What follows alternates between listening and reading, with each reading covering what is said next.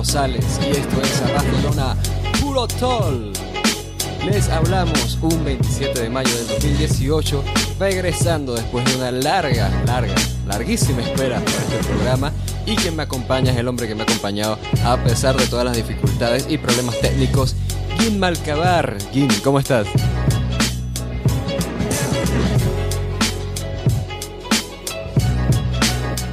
Muy buenas, Walter. Quería darle un momento de emoción. Eh, sí, volvemos tras tanto tiempo, volvemos al fin al Puro Tour. A pesar de que muchos no querían que volviéramos, otros sí. Y bueno, nos debemos a nuestra audiencia y nos quieren aquí de vuelta y aquí estamos con muchas más cosas que hablar. Ha pasado mucho tiempo, han pasado muchas cosas, ha cambiado mucho el panorama del Pro Wrestling japonés tras el último programa que hicimos, no lo especial, pero el último programa que hicimos ya en noviembre. Eh, noviembre más o menos, sí, creo que sí. Sí, digamos, digamos que por allí. Y va bueno, eh, vamos a comentar un poco lo de estas últimas semanas y lo próximo que nos viene. Han pasado bastantes cosas muy interesantes aquí en Japón. Aquí en Japón, que Japón queda tan cerca de Sevilla, ¿verdad? Bueno, allí, allí en Japón, allí en Japón. ah, allí mismito en Japón. Donde hablamos, aquí en donde hablamos de Japón. ¿Vale? Perdone usted, perdone usted. no, bueno, está bien, está bien. No eres como, como Fede esta mañana. Fede dijo aquí en Argentina y luego dijo, bueno, aquí en Argentina, al lado de donde yo vivo. Saludo a Fede que yo sé que, que tiene envidia. Fede, o sea, Fede es como el murder clown de mi psycho clown, ¿sabes? Él en su momento me va a tener que traicionar, todos lo sabemos. Y tú eres el máximo, claramente, Kim. Así que a todos los que nos escuchan, primero agradecerles por sintonizarnos a través de arrasdeluna.com, en solorwrestling.com, en Ivos, en iTunes o en YouTube. Sobre todo, gracias por tener tanta paciencia con nosotros y una vez les voy diciendo, antes de que me lo pregunten en las redes sociales, seguro, esto es el regreso de Puro Tor, probablemente sí, al menos por un tiempo antes de que el calendario se vuelva a ver afectado. Por lucha libre no estamos seguros, yo por lo menos no lo he planeado porque no quiero tampoco ilusionar a mucha gente, pero si la gente lo pide, igual podríamos tener un programa especial sobre México, al menos antes de que el calendario vuelva a verse afectado. Y sin más que hablar, Game, vamos a, tocar los temas de una vez porque son muchos y tenemos que empezar directamente con New Japan Pro Wrestling, que ya tenemos anunciado, Gin, el evento de dominio que se va a celebrar este 9 de junio y ya tenemos bastantes luchas confirmadas, son cosas que no le hemos hecho tanta previa obviamente, pero que tú en los, en las reediciones hecho grandes de New Japan sí que has tocado. Tenemos algunos combates confirmados, entre ellos leo los siguientes, Rey Misterio estará participando, enfrentándose a un luchador todavía por confirmar. Tenemos la defensa por el campeonato IWGP Peso Junior entre Will Ospreay en contra del ganador del torneo Best of the Super Juniors. El campeonato Never Openweight de Hiroki Goto se verá eh, defendido en contra de Michael Elgin y Taishi en una triple amenaza. Los campeonatos de parejas IWGP pesos pesados y Belizanada, los ingobernables de Japón, defenderán entre los Young Bucks. El campeonato intercontinental IWGP Tetsuya Naito va a defender en contra de Chris Jericho, haciendo su regreso a New Japan. Y en la lucha estelar por el campeonato IWGP peso pesado, en un combate a dos de tres caídas y sin límite de tiempo, Susiko Kada va a defender en contra de Kenny Omega y hago esa presentación así porque obviamente esto es muy Arena México, ¿no? Y Gim, o sea, es una, obviamente una cartelera muy fuerte para Dominion, que ya no falta mucho. ¿Algunas expectativas quizás, comentarios que quieras dar? Cartelera fuerte y eso ha provocado el éxito de venta que ha sido Dominion, que ya está sold out, han vendido completamente todas las entradas de, de los Sakayo Hall y vaya, es normal. Es normal porque la cartelera luce fuerte. Hay muchos encuentros que van a traer a bastante atención. Empezando desde abajo, vamos a tener ahí a Rey Misterio con esta aparición especial, que a ver el que hace. Mucha gente dan por seguro que será un encuentro contra Liger tras que cancelaran esa lucha, ¿no? Que estaba programada para eh, Strong Style Evolve y que va, bueno, Misterio sufrió una lesión en el bíceps y no pudo estar a tiempo, pero prometió que volvería a New Japan y bueno, aquí estará una presentación de Rey Mysterio Jr. A ver si es contra Liger. Yo espero sinceramente que sea otra sorpresa, ¿no? Que sea, por ejemplo, viendo cómo se está, por ejemplo, programando el BO Super Junior, cómo están sucediéndose la fecha. Vería más interesante un Kushida contra Rey Mysterio, un Kushida que está perdiendo bastante en el Bejo Super Junior, ya está enfadado, quiere un rival de altura, quiere volver a demostrar que es la cara de Vision Junior Heavyweight. Y Rey Mysterio contra Kushida me, a mí me suena de escándalo, no sé a ti igual, pero a mí me suena como un combate magnífico. Suena muy bien, eh, te diré que suena muy bien, e incluso no me molestaría la posibilidad de ver a Rey Mysterio luchando fuera de la división Junior Heavyweight, o sea, me gustaría ver, no sé, Sí. Rey Misterio contra Tanahashi, ¿no? Rey Misterio. Bueno, lo que pasa es que luchadores así que me llaman la atención ya hay gente que, que no está libre. Tenemos de repente, no sé, Hiroki Goto defiende mm. el título, Naito defiende el título, ¿no? Pero Tanahashi está libre y, hey, no me molestaría. Sí, sí, de hecho será también otro encuentro bastante interesante para para ver un choque de estilo, ¿no? Y también de, punto de vista estaría bastante bien. Y sí, huele a Dream Match. Hagan lo que hagan aquí con Rey Misterio, pinta que va a ser algo entretenido. Y oye, mira, buena adición para, para la cartelera.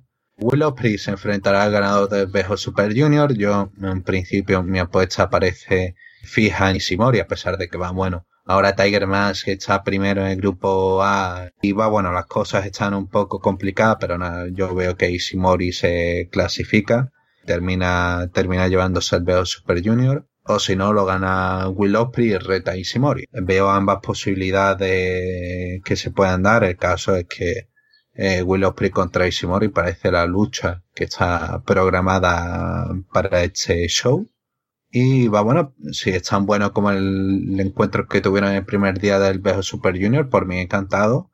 Y adelante a ver qué pueden hacer con Ishimori y Opri. Sobre el duelo triple amenaza entre Goto y Taichi, este quizás la lucha un poco más incertidumbre de a ver qué pasa, porque va bueno, el nivel de Goto tras el, tras la gran, la, la magnífica lucha que tuvo contra Suzuki en Wrestle Kingdom, una de las luchas más destacadas que hubo en ese Wrestle Kingdom, sin duda alguna. Eh, Goto ahora mismo está en un perfil, ha vuelto otra vez al nivel de Goto y no, y no me gusta que se ponga a luchar tan a bajo nivel, que se quede en este papel tan secundario, cuando él puede más, ¿no? Sabemos que él puede más y aún así, no sé, cosas de Goto. Él parece que ya tiene asumido su papel, no todo el mundo tiene que llegar al main event, pero eh, no sé, no me gusta verlo así con un perfil tan bajo. Se mudó hasta allá, en serio, wow. ¿En serio? Doctagon, me está haciendo una visita a los latridos son en japonés y eso, Goto ha tenido, pero aún así ha tenido buenas defensas. Ha tenido, por ejemplo, una lucha contra Joey Robinson, no sé si lo has visto, pero es un buen encuentro pero así no se le da mucha importancia a los encuentros del Never. No está ahora mismo el título Never como, por ejemplo, estaba con Suzuki, que esta tenía más importancia. Y aquí han juntado a alguien para que haga algo y a Tachi, que va bueno, desde que ha llegado a la, categoría peso pesado, ha estado demostrando mejor nivel, ha estado bastante bien. Y aquí puede salir algo bueno o algo horrendo. Esto es un combate que creo que está bastante polarizado. No creo que se vayan a quedar en una zona intermedia de algo decente. Y espero que no Taichi no traiga demasiadas interferencias de Suzuki-gun. Y ya digo, esto quizás es un poco el encuentro que más eh, es más impredecible. Sobre los ingobernables contra los ingobernables contra John Bucks, pinta un buen duelo. Ya Hoy creo que tenían un encuentro en la gira esta que están haciendo de Ring of Honor en Honor United en el Reino Unido. Eh, con otras parejas, pero creo que estaban por ahí los Briscoe. No, no recuerdo muy bien la cartera, lo siento. Y el caso que pinta un buen encuentro. Bugs eh, tienen un gran nivel, está súper demostrado. Sana Evil, pues poco a poco han ido afrontando eh, iba a decir distinto equipo, pero solamente recuerdo Killer Elite Squad, así que tampoco hay mucha más variación en eso. Pero ha sido una pareja que me gusta mucho y nada y creo que pueden hacer varias secuencias interesantes con esta lucha. En cuanto a la lucha más importante tenemos a Naito contra Jericho, que va, bueno, este encuentro, la rivalidad viene de largo, ¿no? Desde aquel ataque en New Year Dash, en el que Jericho atacó a Naito tras haber perdido contra Kenny Omega en el Wrestle Kingdom. todo venía a partir de unas declaraciones en las que Naito, claro, decía que no era, que daba igual, que no tenía tanta importancia el tema de Jericho, que él era realmente el importante junto con Okada, que era el, el evento principal. Y pues Jericho atacó a Naito, se enfocó en él, en plan diciéndole que no era nadie. Y continúa esta rivalidad con Jericho intentando destrozar a Naito, pero igualmente me sirve para decir ¿Qué importa el campeonato intercontinental? Aquí en medio no importa el campeonato intercontinental. Es Naito contra Jericho. No, no importa quién sea el campeón. Suzuki al menos tenía un sentido que fuera el campeón, eh, pero la derrota contra Naito eh, sí que no tenía sentido. Bueno, tenía sentido para darle una victoria importante a Naito que, que se recuperara, ¿no? Tras haber perdido en el Wrestle Kingdom en MNB. Pero igualmente no tiene sentido porque es eso, ¿no? Naito con el campeonato intercontinental eh, ahora mismo se nota más como un estorbo que como una adición, ¿no? Es, como eh, resta más de lo que suma. Es un poco un, un elemento que no favorece a la imagen de Naito y que se tiene que quitar de en medio. Es, una, es una realidad más personal que por el título. Sí, Sí, sí, es que el, título aquí es mero testimonio, es un poco como pasaba, ¿no? Con el campeonato de Estados Unidos, pero el campeonato de Estados Unidos estaba más o menos justificado dentro de la trama por Jericho diciendo, no, tú no eres la cara de América, yo soy la cara de América, ¿no? ¿Sabes? Aquí el campeonato intercontinental, ¿por qué? Porque Jericho ha sido ocho veces campeón intercontinental en WWE. De hecho, en la promo, hizo una promo el otro día, bueno, grabada, que se emitió en el Super Superior y decía, no, ahora seré nueve veces campeón intercontinental. No, será ocho veces campeón intercontinental en WWE y uno en, en New Japan si gana. Pero va, bueno, eh, parece que esa es la manera que han, están intentando encontrar justificar el título, pero me sigue pareciendo absurdo eso de que primero de que Naito tenga el título y luego de que esta lucha sea por el título. Esta lucha no merecía eh, ser una, quiero decir, un, Jericho merecía una lucha titular, merecía porque es alguien importante, pero igualmente es eso lo que tú dices, una rivalidad personal. Esto no, no necesita el campeonato de por medio. Ya hay suficiente interés. No necesitamos que un adorno extra, ¿no? Es como adornar demasiado el árbol de Navidad. No necesitamos que el árbol de Navidad, eh, aparte de tener las lucecitas, escupa fuego eh, tenga fuegos artificiales, un cartel de neón diciendo el mejor árbol de Navidad del mundo. No necesitamos suena, como el mejor árbol de Navidad en, el mundo, de verdad. Exacto. Con música, no sé, que puedes poner la música que quiera, empieza a sonar de pronto eh, hard metal de fondo del árbol de Navidad. Sería magnífico. Eh, eh, parece que estoy un poco contradiciendo mi argumento porque me, me va encantando ese árbol de Navidad, pero no, demasiado. No, elegiste una, una, mala analogía. Eh, eso fue lo que, eso fue lo que pasó. Elegiste una mala analogía, eso fue todo. y va bueno eso. Una promete ser una buena lucha y a ver cómo la llevan.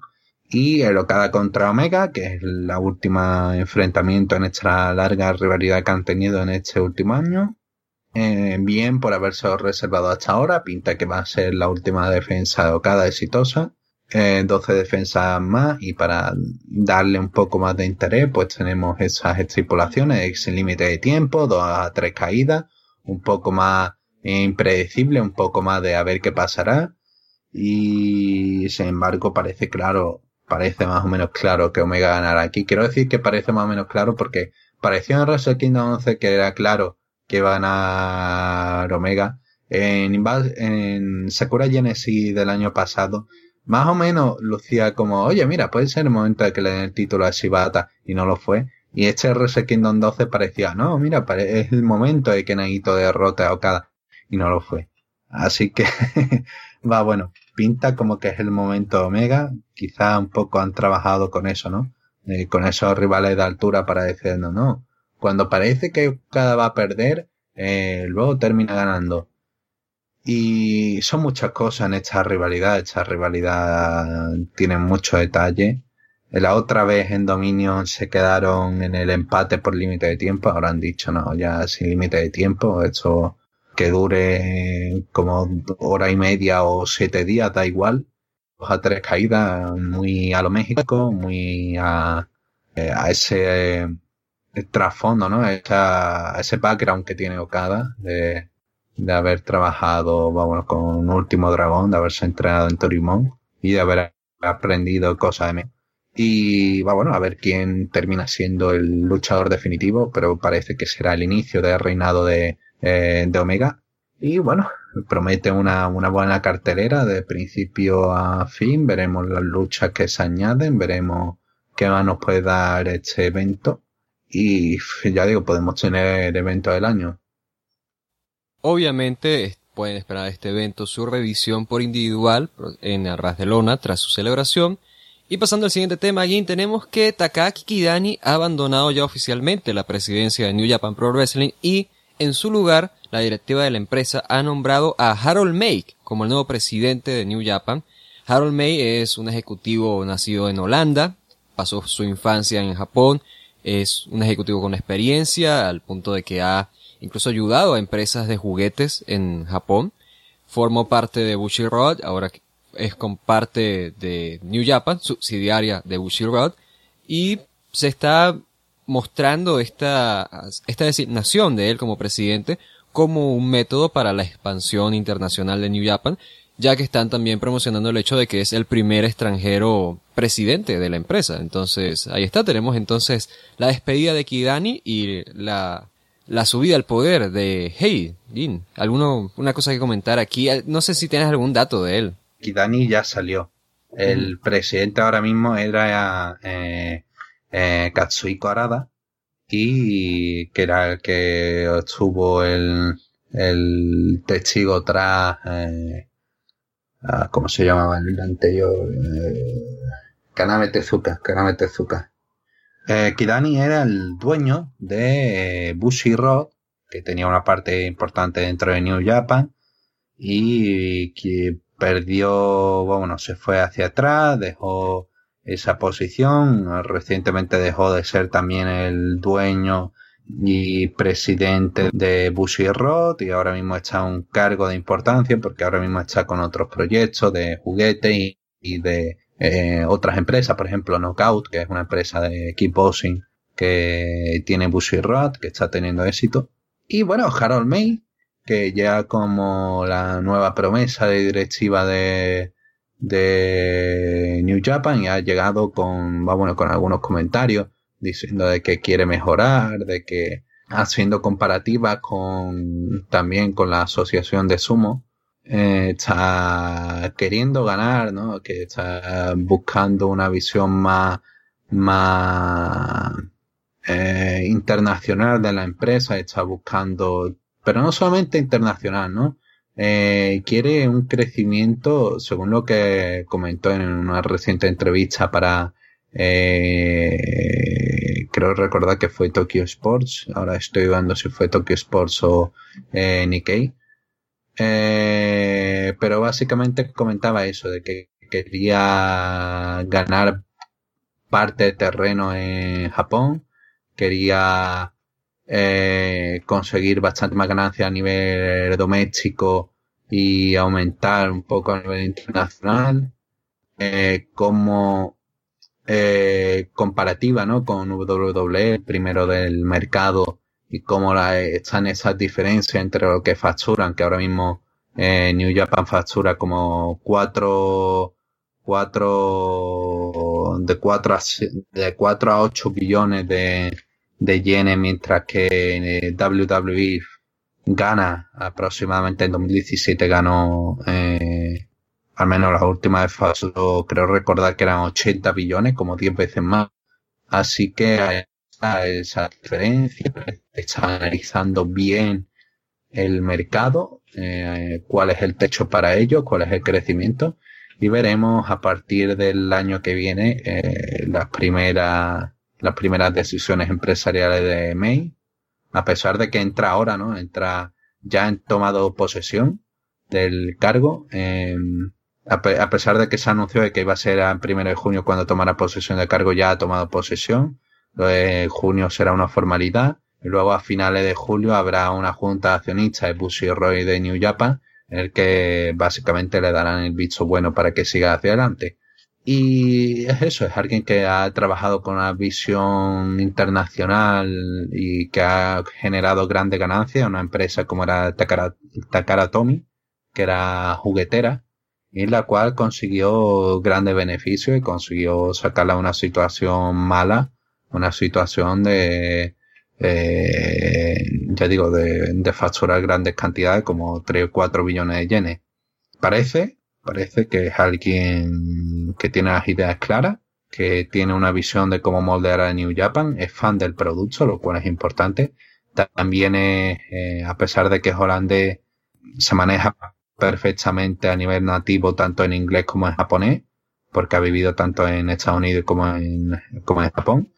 Así que va, bueno, alguien muy versátil, con gran vista empresarial y que creo que eh, es lo que necesita ahora mismo New Japan, alguien con una visión de futuro que establezca las pautas no solamente tanto en Japón como fuera. Y hablando de expansión internacional de New Japan, también tenemos que comentar este evento que, de nuevo, no lo habíamos hecho previa ni nada por el estilo aquí en el programa, pero está anunciado, es el G1 Special in San Francisco, es un evento especial que se celebrará este 7 de julio en el Cow Palace en San Francisco, en California. Es un evento del cual obviamente, evento grande para una capacidad de 10.000 personas tiene el Cow Palace en Estados Unidos. Así que sería el segundo gran evento de la empresa este año en territorio estadounidense. Y además de eso, también tenemos noticias y es que en febrero de este año se abrió el nuevo dojo de New Japan en Los Ángeles con Katsuyori Shibata, como su nuevo coach, también con las participaciones de algunos luchadores ahí dando, ¿cómo se dice esto? Ah, entrenamientos, o sea, no, no olvido, olvido, el, nombre de repente. Como por ejemplo Scorpio Sky, que lo reconocerán por ser parte de Soul On Sensor en Ring of Honor. Y de momento ahí se está manejando bien el dojo de New Japan está funcionando por temporadas, dando clases, no es algo completamente regular, no es algo que se maneje semana tras semana. Con Shibata obviamente siendo el encargado de esa parte, él ha manifestado también que se ve interesado en retomar su carrera en los cuadriláteros, pero de momento está contento con este, con este, este nuevo rol. Y New Japan, por supuesto, ya haciendo camino al show de G1 Special en San Francisco, que la información hasta el momento es que no se han vendido totalmente las entradas, en todo caso podríamos decir que se, que se han vendido más o menos la mitad, eh, sería la totalidad de lo que se vendió en Strong Style y Ball este año. Pero tampoco tenemos luchas anunciadas ni nada por el estilo, así que todavía hay que esperar para tener más información al respecto de ese show. Sí. Eh, por parte sobre lo del dojo, buena noticia. Ya se comentó que habían planes desde el año pasado en New Japan para reabrirlo. Eh, Shibata y de jefe, entrenador jefe aceptan también mujeres en el dojo, pues sabemos que hay mucha gente que quieren ver a mujeres en New Japan, bueno, están entrenando, aceptan todo tipo de aplicaciones y ahí están, funcionan por temporadas, como bien has dicho, eh, realizaron antes de antes de Strong Style Golf, realizaron eh, seminario y ahora para junio y julio van a realizarlo, así que ahí están, el que quiera apuntarse bueno, una buena noticia, apertura del dojo. Shibata sigue todavía ahí viviendo en Los Ángeles. Veremos qué tal le va y eh, si puede recuperarse o no. Y sobre el G1 Special en San Francisco, eh, buena noticia que New Japan haya decidido lanzarse con un show de 10.000 personas. Más sobre todo sabiendo que había mucha gente, había mucha gente dentro de New Japan y fuera de New Japan que estaba muy pesado el tema. Que se, que pedían que hubiese un show de 10.000 personas, de 10.000 personas, de 10.000 personas. Hicieron el show de Strong Style Evolve y había mucha gente que no estaban contenta. Por ejemplo, véase los Bucks, eh, Omega, Cody, eh, Dave Meltzer mismo. No, pueden hacer un show en el Staples Center, 10.000 personas, 10.000 personas. Ahí tenemos el éxito a 10.000 personas. A mí, sinceramente, me parecía mejor la visión que tenía en New Japan, un poco más conservadora, ¿no? Empezar primero asegurándote que 5.000 y luego ya, bueno, vamos a 10.000. Pero ha tenido bastante presión a la empresa y se han lanzado así un poco a las ciegas con 10.000 personas y más teniendo en cuenta de que, bueno, han hecho este show en marzo, Strong Style Evolve, Ahora hacen este en julio y a mitad, y un par de meses está All In, que no es de New Japan ni de Ring of Honor, pero eh, está ahí, toma parte de su cuota de mercado, ¿no? De, de la gente a la que eh, New Japan pretende dirigirse en Estados Unidos. Por lo tanto, claro, está anunciado Omega, Okada, Cody. Exacto. Te encuentras entre dos, se encuentra entre dos terrenos, se encuentra en que la gente, eh, entre sus fans no pueden ir a todos esos shows. Por lo tanto, lo estás obligando a elegir entre tu show y el que se está viendo más, bueno, entre tu show, entre eh, tu show este y el de All y la gente pues se ha polarizado, hicieron un buen lleno en Strong Style Evolve y para All In pues han tenido una, han tenido un, casi un año de promoción, han hecho bien las cosas y han vendido las entradas en menos de 30 minutos. Perfecto. Para New Japan, ¿qué pasa? Que se queda con 5.000 entradas vendidas. Con, bueno, creo que le está costando llegar a 5.000. Y se van a quedar así hasta que no anuncien, hasta que no pase dominio y anuncien las grandes luchas que tienen previstas y que haya otro repunte de entrada. Pero así no veo, no veo que lleguen a las 10.000, no, no veo que puedan, que puedan llegar a esas 10.000 entradas. Lo veo muy, muy, muy complicado, a no ser que, se anuncie eh, Chris Jericho contra Kazuchika Okada o Kenny Omega, yo que sé, contra, contra Cien Punk. veo imposible que lleguen ahora mismo la tiene. Ya, ya podemos imaginar, ¿no? Que, qué buena temporada para hacer carteleras de ensueño, ¿no? Para, para hmm. G1 Special en San Francisco, para All In, ¿no? ¿Cómo salvarían, cómo salvarían G1 Special en San Francisco? claro, claro. Y lo veo, lo veo que lo van a pasar mal, porque además las entradas son caras, son un poco más caras de lo normal, y es eso, no se están vendiendo a buen ritmo, eh, a ver qué pasa y todo esto nace por esas presiones, ya digo, por un montón de presiones para no, oye, podemos hacer un show de mil personas, podemos hacer un show de mil, de mil personas. ¿Qué hacemos que no estamos haciendo un show de mil personas? Ahí tienen, tienen el, el, cómo se ha vendido, que en todo este tiempo todavía no han llenado ni la mitad de foro. Me parece mala idea de New Japan y si siguen con esta, con estas decisiones, obviamente el plan de Estados Unidos no va a durar demasiado.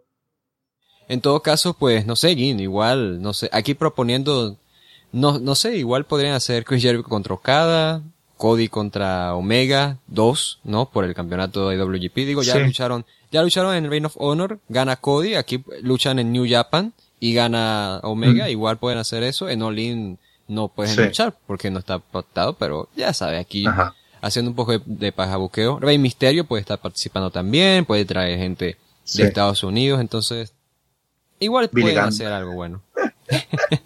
Igual pueden hacer algo bueno allí, no sé. Pueden traer a James Ellsworth, ¿no? También para retar a, a Osprey.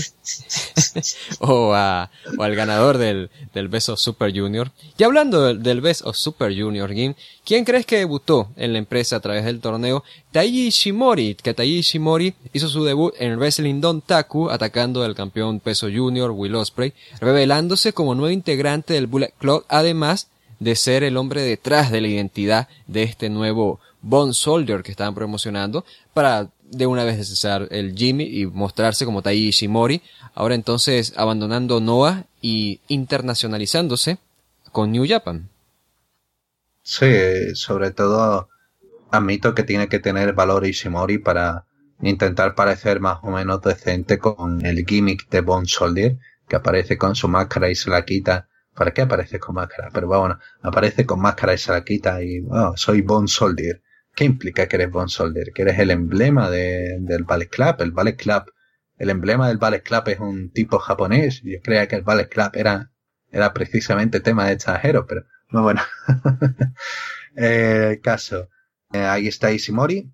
Ishimori que llega tras una salida polémica en Noah, en la que realizaron el show en Yokohama, creo recordar que fue el 25 de marzo, y perdió los campeonatos por pareja eh, de peso junior junto a Hiroki, lo perdió contra el equipo de Yoshinori Ogawa y de Minoru Tanaka. El equipo veterano terminó ganando, pero Ishimori sorprendió al día siguiente diciendo que más bueno dejaba Noah porque querer a WWE, quería, tenía planes de internacionalizarse, ¿no? De buscar un poco más papel extranjero, un poco más, tener más presencia, ha tenido encuentros en Impact y ahora en Pro Wrestling Guerrilla, y va, bueno, quería un poco más de protagonismo de manera internacional, y parecía que se iba a dedicar a eso, pero así había informaciones de que estaba asistiendo, de que estaba negociando con otras empresas, había aparecido, se lo había visto y hay fotos de, de que estaba en show de Dragon Gate y va bueno, eh, cosas que parecía que estaba negociando con otras empresas. La salida de Ishimori no fue amistosa de Noah porque según el comentario de Yoshinari Ogawa, eh, Ishimori la noche antes de perder los títulos, al parecer eh, se la había pegado bebiendo, ¿no? Y yendo a locales de alterne.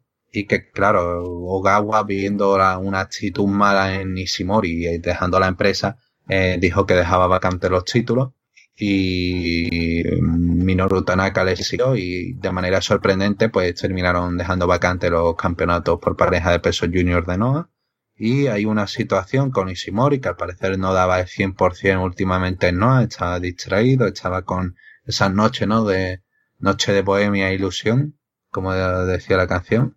Y ahí estaba Ishimori con ese estado de forma, no me parece que sea quizá la mejor edición para New Japan. Ishimori ya eh, que no está al nivel que estaba antaño, pero así es un buen talento y va bueno, espero que termine sumando. Por ahora el viejo Super Junior lo está haciendo bien. Interesante también que Bullet Club suma a Ishimori como su integrante, ¿no? En la división peso junior y ya tenían a Martin Score, quizás con Ishimori es que tienen a alguien, buscaban a tener a alguien más regular. Pero, hablando otra vez del Best of Super Juniors, ¿qué crees, Gim?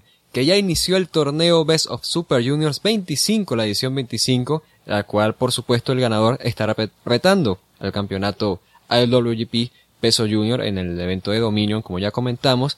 Ya se han celebrado las primeras fechas y de momento puedo decirles las posiciones como están. En el bloque A tenemos con 6 puntos empatados a Flip Gordon, Tiger Mask 4, Yoshinobu Kanemaru y ACH. Y tenemos a Tai Ishimori con 4 puntos, Will Osprey, a Joe y a Buchi. Y en el bloque B tenemos como líder a Dragon Lee con 6 puntos y abajo bastantes empatados tenemos a con cuatro puntos a Chris Sabin, El Desperado, Hiromu Takahashi, Kuchida, Marty Score, Sho y Ryosuke Taguchi en el último lugar. Cuéntame, ¿quién alguna pensamiento que te dé, además de que, claro, siempre la tradición del luchador de Consejo Mundial que gana sus primeras luchas y luego no avanza a la final, en este caso de Dragon Lee. Quizás Flip Gordon teniendo seis puntos, ¿no? Logrando la victoria sobre Tiger Mask 4 en la última fecha. ¿Alguna cosa que quieras comentar? Sí, tengo cosas que comentar un momentín, porque es que este fin de semana también ha habido show. Mm, Dragon League que está en cabeza en el bloque B ahora mismo. Sí, sí, son seis puntos. seis puntos. Y em, creo que hay un doble empate en el bloque A. No solo ah, doble, eh. No, en el bloque A tenemos a Flip Gordon, a Tiger Mask, a Kanemaru y a ACH con 6 puntos. Yo di la, la tabla al inicio, bien, ¿qué pasó? Ah, ¿en serio? Eh, no me prestas no, atención no sabía si estaba, programa, no sabía si estaba actualizada. No, no, no, sabía si estaba actualizada. Estos son los resultados de ayer y de hoy, que todavía no, no, no lo hemos subido, por lo tanto no, no estaba actualizada. En fin, eh, va bueno. Por ahora está siendo un buen torneo, están teniendo bastantes días sólidos. De hecho, el primer día del bloque me parece el mejor día, el más completo a diferencia, porque todos los, encuentros eran, eran buenos, eran de calidad. Y ha dejado bastantes encuentros muy interesantes. Ha dejado eh, contra Ishimori, que fue espectacular. Kushida contra Sabin, que también, contra Sabin, que fue muy bueno. Hay Hiromu contra Marty, que también sorprendentemente fue muy, muy, muy bueno. Eh, Sho contra Dragon Lee. Dragon Lee contra Hiromu. Este Dragon Lee contra Hiromu ha sido bastante flojo. Eh, no ha estado al nivel de locura. Han, tenido su momento de locura, ¿no? De intentar matarse. Pero le ha faltado un poco más de espectacularidad. No sé, tampoco era necesario que fuesen eh, en plan a darlo todo si el show tampoco iba a ser en directo. Así que Entiendo que no quisieran gastarse todo lo que tienen en su arsenal en un evento que era para ser grabado. Y también han dejado otra lucha Hiromu contra el Desperado. Fue un encuentro lleno de violencia. Eh, para mí ahora mismo mi combate favorito del torneo. Magnífico. Y, y, eso, ahora mismo está siendo un torneo bastante interesante. El Desperado consiguiendo victorias rápidas. Tiene ahora un movimiento que eh, es básicamente distraer al árbitro, da una patada baja y cubre de, con un roll-up modificado que tiene y que yo literalmente leo de japonés que es el esculero, es el movimiento. Así que ahí tenemos ese movimiento del desesperado, bastante interesante. Gran nombre, ya digo. Y Tabuchi está en buena forma. ICH quizá me parece ahora mismo el que está siendo un poco el que menos está a nivel del torneo, porque gente como Kanemaru, como, como el esperado mismo, como, eh, no sé, como Tiger Man, hasta Tiger Man está en mejor nivel que ACH. ACH me parece que ahora mismo es el que está siendo más uh, leve en el torneo. Y, uy, se me olvidó avisar porque Fede quería comentar el Bejo Super Junior. Bueno, ya comentamos a la próxima cuando tengamos todo el torneo y hacemos un repaso más en profundidad. Pero así ya digo, han habido buenos días, eh, se está desarrollando de manera interesante porque está dando lugares a derrotas eh, imprevistas, ¿no? Willow perdió, creo recordar que perdió contra Flip Gordon. Eh, sí, y ha perdido ahora también contra Bushi. Así que ahí tenemos eso. Kushida ha acumulado también muchas derrotas. Ahora creo que ha tenido su primera victoria. Y ya digo, se está quedando una zona interesante ahora que estamos a mitad de torneo. Se están quedando las cosas un poquitín más, eh, más curiosas. Gente que no tiene tanto protagonismo el año lo está recibiendo ahora. Apariciones como la de Chris Sabin pues están teniendo su momento. Y la verdad que buen, buen, buen beso Super Junior por ahora. También para cerrar con temas de New Japan tenemos los resultados del evento Lions Project, mejor dicho, de Lions Gate Project 12, en donde tuvimos la lucha estelar de Yuji Nagata en contra de Ayato Yoshida y también una lucha entre Daisuke Sekimoto en contra de Shota Umino. Y también tenemos la cartelera para el Lions Gate Project 13, en donde la lucha estelar tendremos a Shota Umino en contra de Ayato Yoshida y Yuji Nagata se va a enfrentar en esta ocasión en contra de Tomoyuki Oka. ¿Quién qué más puedes comentar del último show del territorio de New Japan? Pues Lionsgate es uno de los proyectos más interesantes que está lanzando New Japan. Eh, podemos seguir viendo a esos luchadores jóvenes cómo se desarrollan ahora con los nuevos fichajes de, de Yota Suji y de Yuya Uemura. Están teniendo eh, eh, participaciones interesantes este show, creo recordar que tuvieron un encuentro, se fue al límite de tiempo, va bueno, estuvo bien, pudieron verse ambos, pudieron ver su mejor cara y para las pocas luchas que tienen, por ejemplo, Yota Suji me parece que está luciendo bien, me parece que está luciendo como, aparte de que tiene un poco más de físico, está luciendo como el, sabes que siempre se mantiene como uno que va más por, por delante de otro, pues creo que en este caso está pasando eso a pesar de que Uemura está, eh, muestra espíritu y muestra distintas habilidades, se compenetran bastante bien. Yo creo que incluso que podrían servir como equipo. Pero va, bueno, démosle tiempo a lo de esto John Lyon. Y sobre este show, creo recordar, lo más destacado fue la participación de Daisuke Sekimoto. De hecho, recomiendo a todos que puedan, que vean esa participación de Sekimoto porque fue el mejor más de noche, pero además eh, fue magnífico que Shinjuku Face, va, bueno, es un recinto pequeño, ¿no? Y todos empezaron a cantar el tema de Sekimoto, pero había un fan que era magnífico porque era él, él, estaba cantando a plena voz, él, él estaba viviendo ese momento de Sekimoto en, en Shinjuku Face y él estaba cantando Sekimoto, eh, magnífico, ese fan se hizo, el encuentro fue, fue la joyita la joyita, la, guinda encima del pastel. La gente le cantó Judy Server al final a él. Claro. y claro, tuvimos un Sekimoto contra Shota Umino en el que Shota lució bien y en el que Sekimoto pues hizo lo suyo y no mostró piedad y bueno, luego en comentarios está ahí la entrevista que le hicieron y dijeron, bueno, eh, eh, eh volver a aparecer en New Japan y dice, hombre, si no afecta a mi mi, mi prioridad es Big Japan, ¿no? El, luchador de, de, Big Japan, Dai Japan. eh, su empresa principal. Dice, y mientras no haya un conflicto de, de fecha, puedo volver. Así que ha dejado la puerta abierta a que podamos ver un poco más de Sekimoto. Ojalá veamos un poco más de Sekimoto, ya no solamente en Lionsgate, sino en show normal en New Japan. Y también tuvimos eh, la lucha entre Yuji Nagata contra Yato Yoshida. Yato, que es uno de los mejores prospectos, uno de los mejores luchadores con futuro de, de Japón, desde el Kaien Tai Dojo, la empresa de, de Takami Chinoku. Y Yoshida mostró, se mostró interesante, tuvo buenas secuencias contra Nagata y la verdad que pinta bien Yoshida, me gusta cómo le están dando forma. Y para el próximo Lion Gate tendremos una lucha entre promesas, entre promesas de cada empresa, entre Yato Yoshida contra eh, Shota Umino, bastante, y ya digo, si podéis echarle un vistazo al show de Lionsgate, porque aquí están los próximos años de New Japan. Pasamos entonces con noticias sobre Noah. Tenemos ya la cartelera para su próximo evento Navigation with Breeze, este 29 de mayo de 2018 en el Korakuen Hall, en donde luchas destacadas tenemos a Keno enfrentando a Sushi Kotoge. Tenemos una lucha por los campeonatos junior de parejas, donde Hiroki y Minoru Tanaka van a enfrentar a Daisuke Harada y Tadasuke. Tenemos la defensa de los campeonatos pesos pesados eh, GAC, en donde Go Shiozaki y Kaito Kiyomiya defenderán en contra de Kazuhiko Nakajima y Masaki Tamiya, y la lucha estelar por el campeonato GAC peso pesado, Takashi Suyura va a defender en contra de Naomichi Marufuji, y con esto también podemos tocar el tema del hecho de que Takashi Suyura se coronó como nuevo campeón peso pesado GAC, luego de derrotar en marzo a Keno Gin.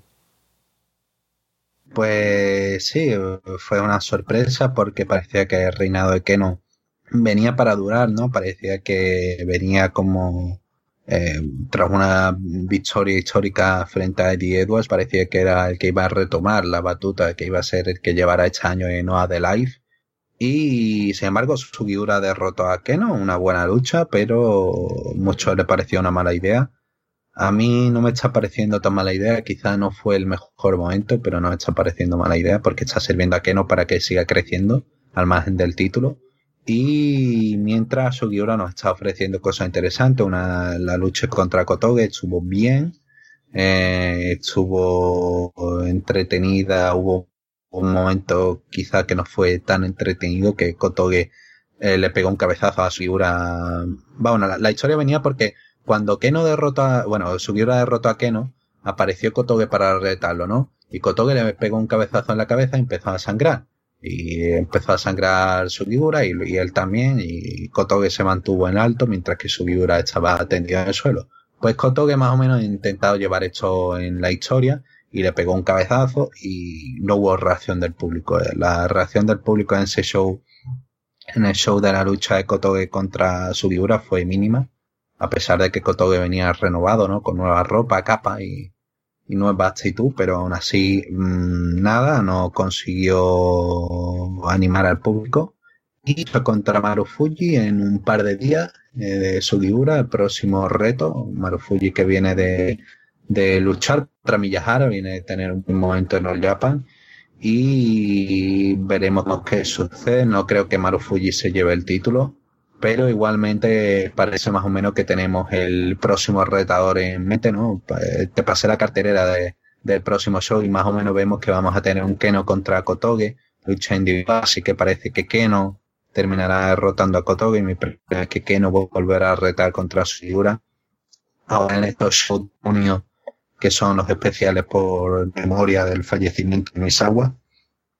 Y seguramente tenemos ahí ese próximo enfrentamiento de Kotoge Hall y sobre los campeonatos por pareja, ahora mismo lo más interesante, ¿no? Tenemos a Gokai, Gosaki Kaito Kiyomiya, que derrotaron a The Aggression de manera sorpresiva y The Aggression pues eh, los empezaron a atacar, quieren una, una nueva oportunidad, están mostrando otra, otra actitud en Masaki Tamiya y, y Katsuhiko Nakajima y está siendo bastante interesante verlo porque eh, Nakajima y Kitamiya son dos personas que tú la ves y dices tienen que ser heels, tienen que ser gente que estén destrozando a otros, tienen buena pinta y tienen tienen eso, tienen esa agresividad que es necesaria para un heel y que, bueno, tuvieran una buena lucha y que creo que pueden tener un encuentro mejor ahora en futuro. Y dejando Noah nos toca primero tocar una mala noticia de parte de All Japan y es que ha fallecido Motoko Baba, es dueña, directiva y propietaria de All Japan, viuda del fallecido luchador también Giant Baba. Motoko Baba falleció en el 14 de abril de este año a los 78 años de edad debido a problemas en el hígado por una cirrosis. Y Baba es recordada sobre todo por ser una de las mujeres más influyentes en el mundo del wrestling, siendo, como ya mencioné, presidenta de All Japan, directiva también ganándose una reputación eh, dentro de la empresa y siendo clave, sobre todo actualmente, por el crecimiento, el resurgimiento de All Japan luego del tercer éxodo de luchadores en 2013. ¿Alguna cosa que tú quieras comentar al respecto, Guin? Eh, obviamente, creo que no hace falta mencionar que enviamos nuestras condolencias. Ha pasado un tiempo, pero finalmente tenemos la oportunidad de enviarlas. Y si tienes más detalles al respecto para recordar su figura, pues adelante. Sí, por supuesto, condolencias a familia y amigos, aunque, bueno, a lo mejor habrá alguno que escuche español, eh, escuche a Ratelona. Em, y eso, Motoko fue una figura influyente porque fue la primera mujer así con más importancia en una directiva en el Pro Wrestling, no solamente a Japón, sino ya casi que a nivel mundial, ¿no? porque ella básicamente a pesar de que Baba era el presidente, era el que llevaba todo de, de All Japan, eh, la figura tras las sombras era Motoko, era la que realmente llevaba cierta, ciertos temas más de organización, la que se encargaba de dar más las malas noticias, ¿no? Cuando había que recortarle el sueldo a alguien, cuando había que despedir a alguien, pues las noticias las daba Motoko Baba entonces se ganó una fama negativa, ¿no? Entre el vestuario de, luchadores de All Japan. Se ganó esa fama de, de ya sabes, de mm, reparte malas noticias, de, de alguien que tú la ves y ya sabes que va, que te va a decir algo malo, que, ¿sabes? Esa fama negativa, pues acompañó a Motoko Baba en esa época y tuvo que asumir un papel importante tras el fallecimiento de Giant Baba en el 99 y cedió el testigo a Misawa y va, bueno, tras discrepancias con Misawa, Misawa representó el segundo éxodo de luchadores de, de All Japan. ya digo, una figura muy influyente en tanto en All Japan como en otras empresas, porque sin Motoko, sin sus decisiones no hubiese habido Noah y no hubiese habido otras tantas decisiones como eh, la llegada de, Keiji Muto a All Japan para encargarse a empresas y finalmente ha terminado falleciendo ya con avanzada edad y nos queda el legado de su trabajo que sin duda ha afectado a Japón que también se ha plasmado en el resto del mundo. Siendo pues con All Japan tenemos noticias y es que se celebró la final del torneo Champions Carnival entre Naomichi Marufuji y el campeón Triple Crown de All Japan Kento Miyahara, en donde Marufuji salió victorioso y luego posteriormente se enfrentarían, pero la victoria fue para Miyahara en esta oportunidad que retuvo el campeonato en dos encuentros que ya han sido muy bien criticados, han sido recibidos de excelente manera, tú me has hablado maravillas por supuesto, y que ya se plantea la posibilidad de un tercer enfrentamiento entre ambos. Pues igual, te he hablado bastante bien porque sin duda ha sido un buqueo magnífico. El Champion Carnival ha tenido buenos encuentros, quizás no tan grandes como nos hubiesen gustado algunos, eh, pero aún así tenían un, un buen plantel de luchadores, Shinko Takagi, Dragon Gate, Yuji Hino. Eh, sin duda uno de los MVP del torneo fue Yuji Hino. Eh, Naoya Nomura también estuvo magnífico, Kai y se pudo ver una historia, una, una magnífica historia con Naomichi Marufuji eh, derrotando primero a Yuna Kiyama, que fue un encuentro que el Korakuen estuvo a punto de explotar con, con la lucha entre Marufuji y Kiyama, y Marufuji terminó pasando a la final. Y era esa final de Champion Carnival que era histórica, era la nueva cara de All Japan contra el expresidente de Noah una de las caras de Noah, Naomichi Marufuji, y era otro encuentro histórico, otra, otra manera de cerrar esa herida. Ya, ya la herida entre Noah y All Japan parece que se cerró con esa llama contra Marufuji, pero aquí era otro, otra, otro punto en esa herida. Era otra manera de cerrarla y fue un encuentro magnífico, yo digo, de, principio a fin, en el que Marufuji llevó la batuta. Hay dos estados de Marufuji claramente y es cuando le importa hacer un encuentro y cuando no. Por ejemplo, en DDT ha hecho encuentros con Harashima cuando hacía pareja con Harashima hace un par de meses, en los que no le importaba mucho algunas cosas que hacía y se notaba claramente. Aquí se nota que estaba totalmente, le importaba totalmente dar una buena impresión, estar a la altura y fue una gran participación y un gran, gran, gran encuentro en la final.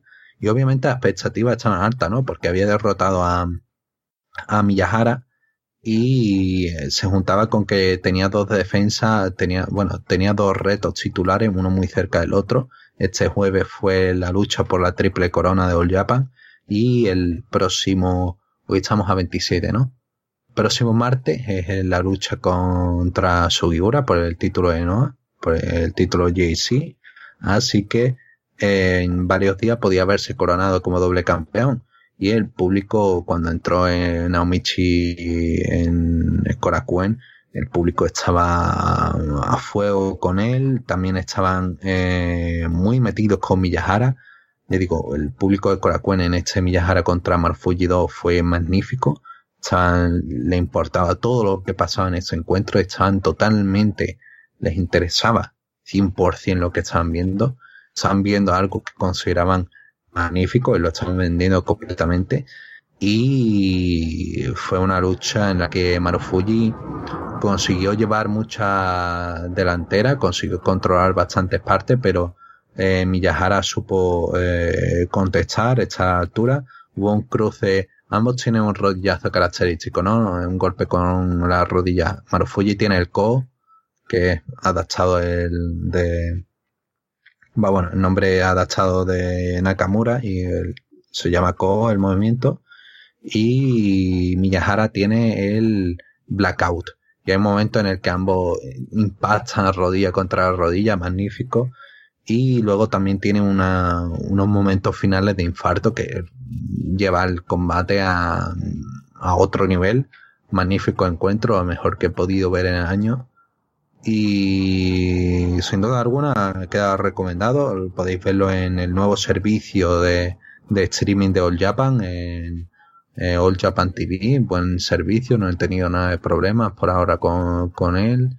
Y vaya, está magnífico. Si podéis mirarlo, echarle una, una ojeada. está al mismo precio que, bueno, no, perdón, está a 900 yenes, New Japan World en 999. Está un poco más barato que New Japan World. Pero así tenéis ese catálogo de eventos recientes, nada histórico, lo sentimos. Porque eso, eso pertenece a Nippon TV. Pero, bueno, Japan ha dado una gran lucha ha dado un gran momento y está atravesando por una etapa muy dulce Japan. También de parte de All Japan tenemos que Jay Lead hizo su regreso a la empresa luego de caer lesionado el, verano pasado y llega además abandonando al grupo de Nestream. Sí, eh, ya anunció en uno de los shows en el Korakuen, anunció Jake Lee que volvía en mayo, que volvía, que volvía a la acción esto fue, creo que en el primer día de Champion Carnival, en uno o dos días de Champion Carnival en el Coracuen. Y, mm, o la final, es que no, no recuerdo, pero recuerdo que fue en el y en el Champion Carnival. El caso anunció eso, de que iba a volver en acción en mayo y también anunció que salía de Nextstream para poder enfrentar a sus ex compañeros como eh, Naoya Nomura y sobre todo a Kento Miyahara que quería verlos más como rivales que como compañeros, entonces se salía del grupo. Y ahí teníamos esa decisión y Jake Lee es un buen talento, ha vuelto, parece que está en buena forma y tras varios meses pues yo echaba falta verlo. El Champion Carnival quizá podía haber sido un poco mejor con Jake Lee, pero aún así ahí está, el regreso de Jake Lee que va a sumar bastante y que es otra de las caras de presente barra futuro de All Japan, ya digo, un buen, muy buen momento para, para la empresa. Y añadiendo a eso del buen momento de la empresa Gin, tenemos también que hay muy buenos datos de parte de All Japan en cuanto a asistencia en el Korakuen Hall, al punto de que de todas las empresas en Japón, es la que más público está teniendo en los shows recientes en el Korakuen Hall, al menos. Entonces están garantizando esa arena como un buen territorio para sus shows.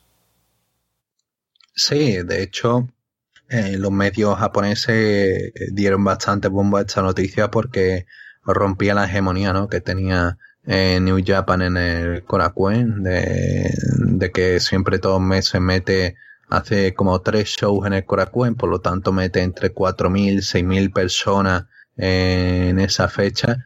Y aquí va, bueno, Japan hizo como cuatro o cinco apariciones en el Korakuen Hall y consiguió en ambas tener más de 1.200, 1.500 espectadores. Esta última contra el Marufuji contra Miyahara estaba lleno con 1.600 personas. Y sí, buen momento para, para All Japan que se está traduciendo en que la gente se está interesando más y de que al menos en Tokio la gente se está focalizando y está decidiendo ir a ver All Japan. También en zonas extranjeras está creciendo, no tanto con este nivel, pero está creciendo en zonas extranjeras de Japón, foráneas, perdón. Eh, está creciendo también la asistencia, está creciendo que haya más gente que vaya en otras zonas eh, por ejemplo, Osaka también está creciendo, pero a un nivel más lento. Y ya digo, es que ahora mismo es el momento de All Japan. Eh, montarse en el carro ahora que, ahora que se puede. Claro, si no, no, no, van a parecer lo suficientemente hipster ya cuando All Japan sea la sensación, ¿no? Yo te digo, Gint, que dejamos atrás a All Japan y nos toca hablar de DDT. Tenemos que Shigeru Irie hizo su regreso al show más grande del año en Judgment este año en DDT para luego convertirse en el nuevo campeón Openweight de DDT en Max Bond, derrotando a Konosuke Takechita y además ya tuvo su primera defensa en el evento Audience 2018 en contra de Keisuke Ishii. Sobre Audience y sobre el regreso de Irie, ¿qué nos puedes comentar? Sobre Irie, pues Irie volvió, en, como tú bien has dicho, volvió en tras Judgment, parecía que había terminado el show, pero no, estaba la sorpresa de regreso de Irie, que se había mantenido unos meses fuera de la empresa, no se explicó muy bien por qué, al parecer había tenido Irie fuera de, de historia, fuera de personas, había tenido problemas con la directiva de DDT porque quería traer a más gente de fuera, quería traer a sus amigos, por ejemplo, de de Ohio is for Killers, quería traerlo, quería también hacer otras cosas, quería otros cambios y DDT no quiso pasar por la visión de Irie. Irie, pues bueno, se tomó un tiempo fuera preparándose, se perdió el Deo Grand Prix y volvió en Jackman. Obviamente a Quito no, no le gustó que volviera y que retara a Takesta y tuvo una lucha previa contra Quito para ir a por el campeonato, a por el campeonato KOD y finalmente derrotó a Takesta rompiendo un reinado de más de un año. Tenemos aquí a Motogon también. La, moto de Octagon también hace yo, presencia. Yo decir, sí, no sé, llegó con, con American Varas o no sé, ¿no? Sí, sí, sí, no. ¿Qué, qué, de, de, ah, ha venido Yoshihiko. Iba a decir Ace Ha venido Yoshihiko como American Badass. también ves. Y los ACNA, te imaginas, con el martillito, con. No, no. con un chaleco, no, únete. Llegan y sí, sí, Gil tiene que tomar una decisión. No, bueno. Tienes que tomar una decisión en 2018. Ay, dos ACNA. Bueno, bueno eh, eso, Irie pues cobra importancia y ha derrotado a Ishii, que venía como viene de haber ganado el campeonato Indie Junior y va bueno, primera defensa para Irie, buen encuentro. Lo que me molesta es eso, de que Irie realmente ha estado un tiempo fuera, ha estado un tiempo fuera sin explicar, no, no, no por historia, sino por, por asuntos propios suyos. En 2017 no ha estado en mejor estado de forma, se ha descuidado un poco y, ha, ha, tenido su ganas de, de, hacer sus cosas a su estilo, ¿no? con sus amiguitos y esas cosas. Y eso no me, no me gusta para nada y son actitudes que espero que recule y sigue, que modifique. Ahora mismo ha instalado su nuevo grupo, me parece bien el nuevo grupo que tiene Rie. Tiene a Mizuki Watase, que es un talento de DDT, de, desarrollo.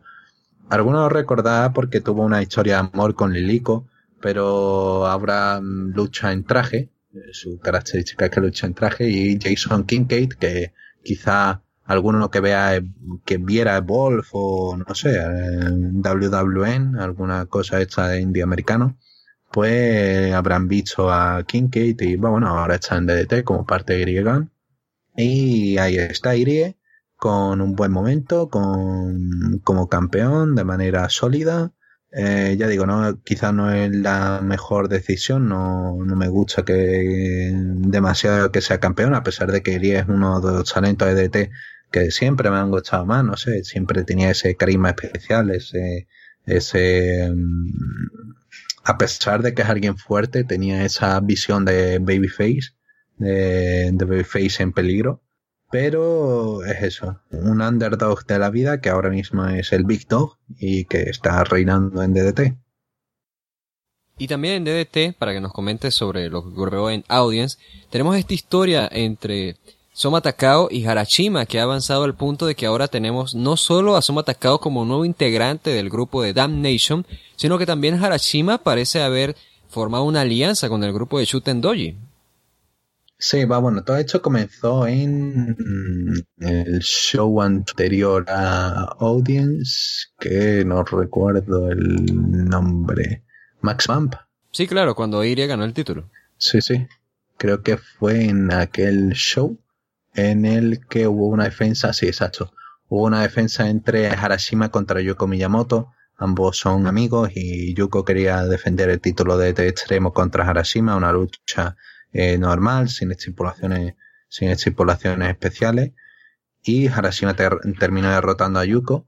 Y Yuko terminó diciendo que, va bueno, agradecía enfrentarse a Harashima y que, va bueno, eh, quería regresar a Smiley Squash porque antes de la lucha dejó momentáneamente el grupo porque quería ver a Harashima como rival y quería volver al grupo tras luchar contra Harashima, pero se dio cuenta de que necesitaba derrotar a Harashima y para ello dejaba el grupo.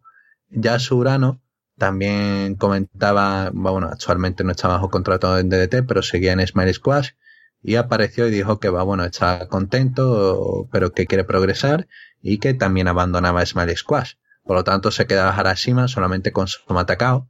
Soma cogía el micrófono y le decía que va, bueno, que él seguía ahí, que no se asustara y que iban a seguir con Smiley Squash. Mientras tanto, eh, Sasaki estaba desarrollando una trama en la que, bueno, Sasaki, su mascota eran Suji y Shikawa, y bueno, como Suji ahora mismo está afuera, está en North Japan, está trabajando en otras empresas, pues eh, se siente solo y quería una nueva mascota y dijo que había un nuevo traidor en DDT y que lo descubriría. En uno de los shows de Majimanji, el show semanal de DDT, apareció con una correa y se la dio a Harashima y dijo, no, es el traidor era Harashima. Y Harashima sorprendido empezó a, a atacar a Sasaki. Y hace un par de semanas en Majimanji se enfrentó el show semanal de DDT, se enfrentó Harashima contra Endo y al final de la lucha, bueno, mm, había descalificación, entraba Sasaki que estaba lesionado, entraba con su muleta, intentaba pegarle a Harashima, pero Takao salvaba a Harashima y Takao cogía una silla que había dejado Endo y estaba Sasaki y estaba Harashima, los dos estaban en el ring junto con Takao y Takao atraviesa la silla en la cabeza de Harashima confirmándose que pasaba Dan Nation, se ponía una camiseta de Nation roja, con la letra roja, y va, bueno, ignoraba a, Sasaki, dice que no es su mascota, y, lo sigue ignorando, y Takao se ha unido de manera oficial a, a Damnation. Eh, tuvo en Audience, tuvo una lucha contra Harashima, que ganó, y otra en, sí, por equipos en el último show de, de Manji, Takao volvió a ganar cubriendo a Harashima. Y bueno, aparte de que hay un reto, aparte por el campeonato de, extremo, de Takao contra Harashima, en el, perdón, rebobinando en el show de audience, cuando Takao derrotó a Harashima, Takao básicamente siguió atacando junto con el resto de Damnation a Harashima y aparecieron su Tendoji, Kudo, que había sido enemigo, eh, enemigo rival de Harashima históricamente, le ofreció la mano a Harashima y por lo tanto Harashima parece que se ha unido a su Tendoji. Por lo tanto tenemos que Smile Squash ha desaparecido totalmente. De todas maneras, dos de sus miembros apenas aparecían dentro del grupo, que eran cuatro, y dos apenas aparecían ya en DDT. Así que han terminado con el grupo y han enfrentado a Soma Takao contra Harashima. Me parece ahora mismo una de las mejores historias que están haciendo con Sasaki y Takao tomando el frente del grupo y Harashima a ver qué hace con su Tenji y esta alianza temporal que tiene y a ver a dónde llevan con esto. Cabe recordar que hacen que Harashima también defendió el título contra Kudo, así que defendió, lo va a defender. Creo que lo defendió. Ya digo, ahora mismo estoy muy confuso con mi fecha, pero ahí está. Hay distintas historias dentro de esta trama que está resultando bastante interesante y que a ver hacia dónde nos lleva y a ver qué, qué nos ofrece esta rivalidad entre Takao y Harashima.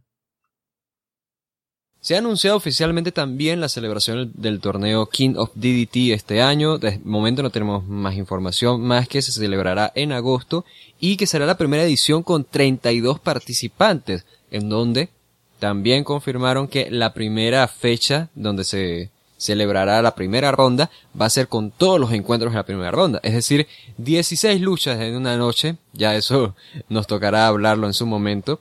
Pero nos toca tocar este tema que es bastante importante para DDT y es el lanzamiento oficial de su programa televisivo semanal Magi Manji, el cual se transmite a través de Amiba TV todos los martes, con excepción del martes que toca shows en el Korakuen Hall. Y de momento están teniendo buen rating, buen éxito. Obviamente ya habíamos comentado esto de la compra de DDT, el, las consecuencias que esto podría traer y ya tenemos entonces el lanzamiento oficial de este programa. Sí, además, bueno, esto viene aparte de esta compra de Abema TV, de Abema TV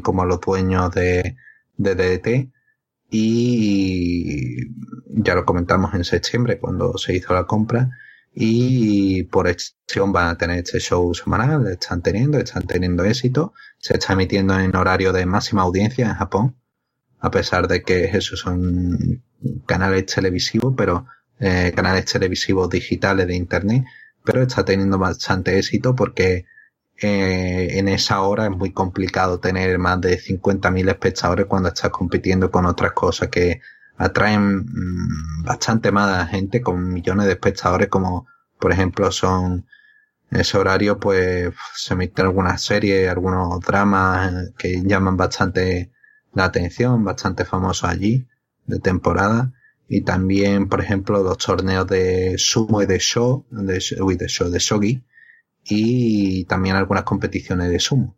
Así que estamos hablando de que compite contra bastantes cosas de bastante interés allí en Japón. Y está consiguiendo eso, una media de espectadores entre 100.000 y 200.000 espectadores, que está magnífico. Están teniendo bastante buenos shows, los shows son de formato de dos horas, se emiten en Abema TV, pero no solamente en Abema, sino que se puede ver en DDT Universe, en directo y en diferido. Así que ahí tenemos esa oportunidad, ese show semanal, ya digo, Ahora mismo todos los shows están siendo magníficos. Hubo un torneo en los primeros días para eh, coronar al primer luchador de, a un luchador al que le iban a ofrecer un contrato eh, para que tuviera más apariciones con Abema TV, más básicamente para ser protagonista, ¿no? De, de, del show. Era con jóvenes y, y algunos viejos talentos como Kenoka, pero el torneo terminó ganando Cota Humeda y Cota Humedad está ahora mismo en un en una una prueba de siete combates. Está teniendo distintas distintos encuentros especiales. Lo ha tenido contra Goshi Osaki de Noah. Ha tenido otro encuentro contra Ryuji Ito de, de Big Japan. Y ahora va a tener otro encuentro contra Masato Tanaka de Zero One. Así que Vemos que están creando una estrella, están haciendo cosas interesantes, están desarrollando historias y está siendo bastante divertido. Ya digo, hay una historia ahora mismo con Dino para encontrar sucesor y rivalidades varias que está teniendo en el camino. Eh, Takesta también está teniendo protagonismo. Irie también.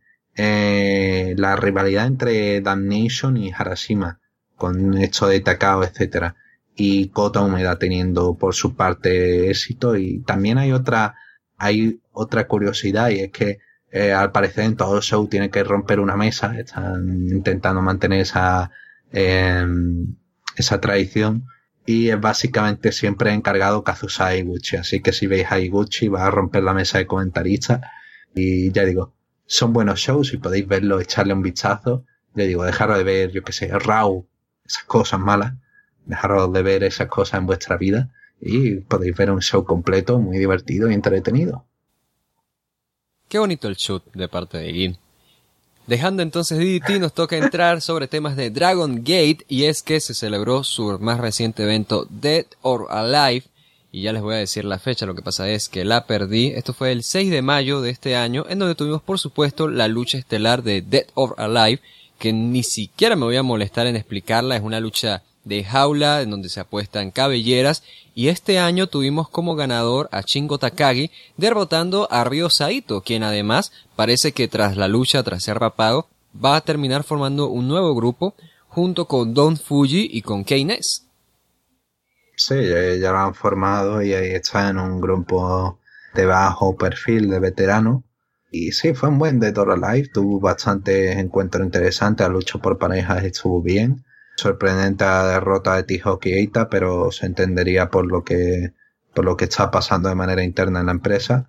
El combate de trío me parece que fue lo mejor en cuanto a calidad del show, eh, calidad en el ring. Y el Dead or Alive no falló, tuvimos desde lanzamiento de pelota, un cañón de pelota de fútbol, tuvimos eso, tuvimos aceite, tuvimos pelota de tenis, tuvimos gente interfiriendo en cada momento, tuvimos guerra interna, tuvimos Kagetora, se apareció y, y al principio del show apareció como Berserk, con una camiseta de Berserk, de Berserk de Antias, y al final se destapó como nuevo miembro de Tribe Vanguard, así que ahí teníamos eso, esa evolución de, de Kagetora para traicionar a Antias y unirse finalmente a Tribe Vanguard y al final tuvimos esos cinco minutos de infarto en los cuales se decidía la cabellera entre Shingo Takagi y Ryo Saito. Y fue magnífico el final con Saito que es principalmente de comedia haciendo un, final muy muy serio y aguantando todo lo que Takagi podía lanzar. Ya digo acabó al minuto 4.59 a falta un segundo. Muy ajustada la lucha muy ajustado todo. Y ya digo siempre divertido ver los encuentros de Tora Life. Este año también mantuvieron varias rivalidades y varias historias que fueron desarrollando de manera perfecta. Y buen show, me parece el mejor show que ha tenido Dragon Gate en un año, prácticamente, más de un año, sin exagerar, vaya. De principio a fin fue, un, fue divertido y está de Dora Life. Y de Dragon Gate algo bastante peculiar terminó sucediendo con la empresa y es que se ha anunciado que la directiva se ha movido bastante y es que Takashi Okamura, presidente de Dragon Gate, en este mismo evento de or Alive, dio un breve discurso y anunció su salida, su abandono del cargo debido a problemas de salud, y ahora quien será nuevo presidente de Dragon Gate es Torukido, pero eso no termina aquí. También se ha confirmado que la empresa Dragon Gate ahora se ha abierto una sucursal, en este caso sería Dragon Gate Entertainment para manejar temas locales en Japón, pero también se ha abierto la empresa Dragon Gate Incorporated, que será manejada por, adivinen quién, Nobuhiko Ochima, que ustedes conocerán como Sima, múltiples veces campeón de la, empresa y uno de los luchadores más fieles a la misma, y junto con luchadores como el Linda Man y T-Hot y el lesionado Takehiro Yamamura se estarán dirigiendo a China, así es, a China, en donde estarán colaborando con la empresa Oriental Wrestling Entertainment. Y esto es un gran lío, o sea, estábamos hablando la posibilidad de que Sima podía abandonar Dragon Gate, de que varios talentos, incluso Shingo Takagi, que fue el ganador de, la lucha de Or Alive de este año, iba a abandonar Dragon Gate, y finalmente no fue así, sino que Dragon Gate ahora está explorando eh, terrenos asiáticos en, China, de, todos los lugares posibles. Sí, de hecho yo este tema lo tenía apuntado para tratarlo, el nombre que le tenía puesto era Clusterfuck, más o menos esa era la idea de que hay cosas que estaban pasando que eran una, una, una auténtica locura lo que estaba pasando en la, pelea interna que había en Dragon Gate. Eh, que yo más o menos he conseguido, podido reportar como, como he tenido informaciones. Básicamente eso, el tema es que ha habido problemas internos entre Sima y la empresa, Sima con su eh, intento de seguir hacia adelante con, con Oriental Rally Entertainment. Ya digo, el acuerdo que tiene Dragon Gate con Oriental Rally Entertainment es principalmente por interés de Sima, porque Sima quería hacer otra cosa y vio esa oportunidad y fue con ello porque tenía un contacto, y bueno, fue a ello. Y ahí nació el interés de Sima y se empezó a alejar de la empresa, quitó todas las referencias en sus redes sociales, en todas sus apariciones, quitó las referencias a Dragon Gate, se empezó a alejar más, tuvo aparición especial en The Crash, y bueno, empezó a reducir fecha y ah, finalmente para no aparecer en más de un mes. Curioso porque en principio estaba anunciado para Dead or Alive y finalmente no apareció y se le cayó también de la cartelera. Shingo Takagi al parecer también había tenido dificultades internas.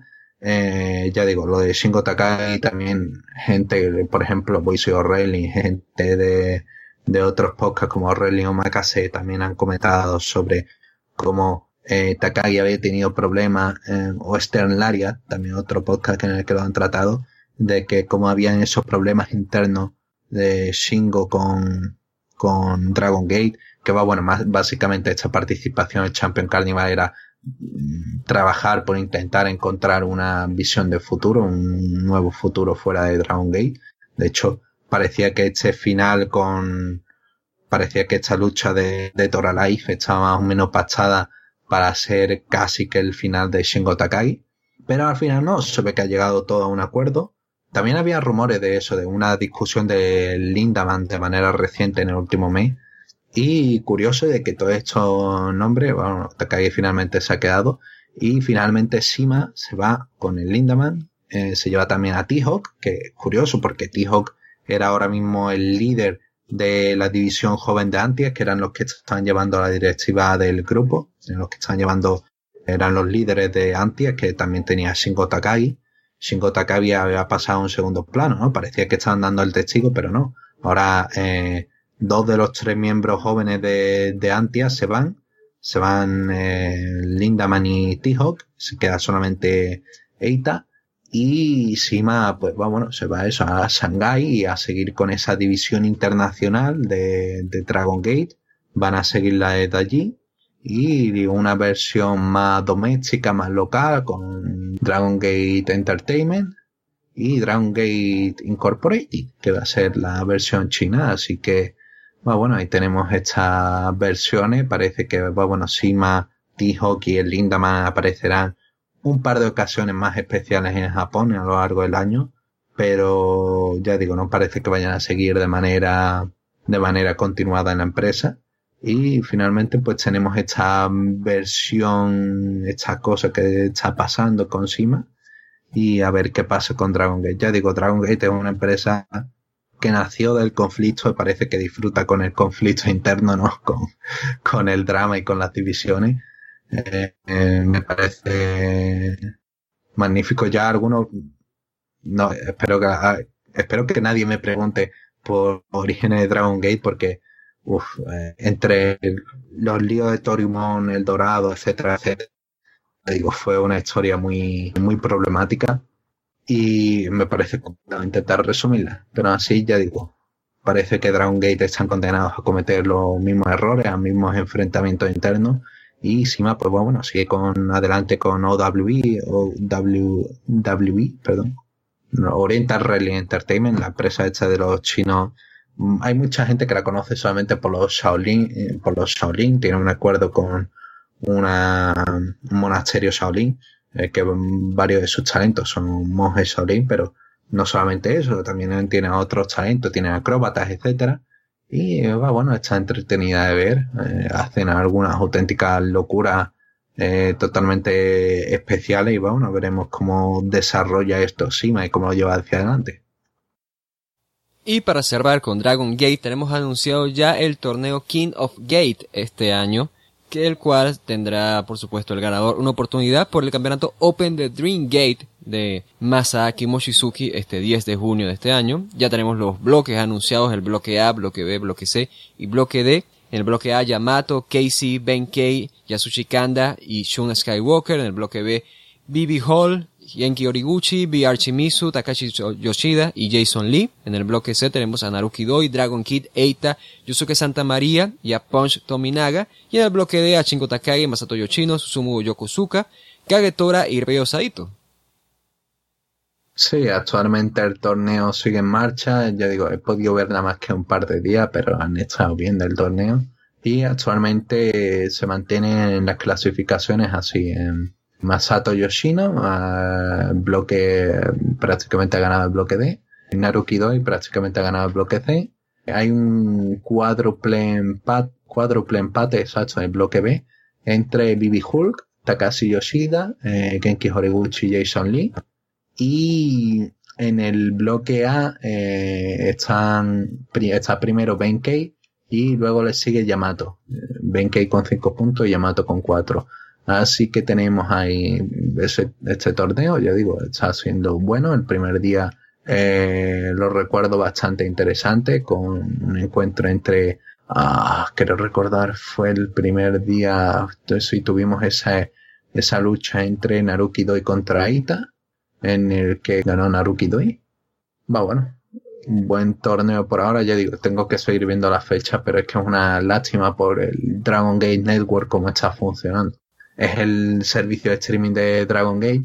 Y lo malo que tiene es que los shows duran una, tienen una duración de, se quedan en, para vista on demanda, eh, on demand, en demanda, se quedan en una semana. Y si no lo ves en esa semana lo pierdes, tienes que esperar a que emitan la, la, versión de televisión y que lo suban en modo Infinity y lo suben un mes más tarde.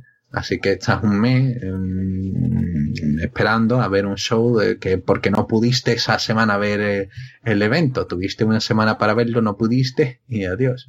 Mala decisión, ¿no? Porque ¿cuántas veces te ha pasado que no has podido ver en una semana un show de pro wrestling que querías ver? y dices, va, bueno, tengo tiempo, lo veo la semana que viene.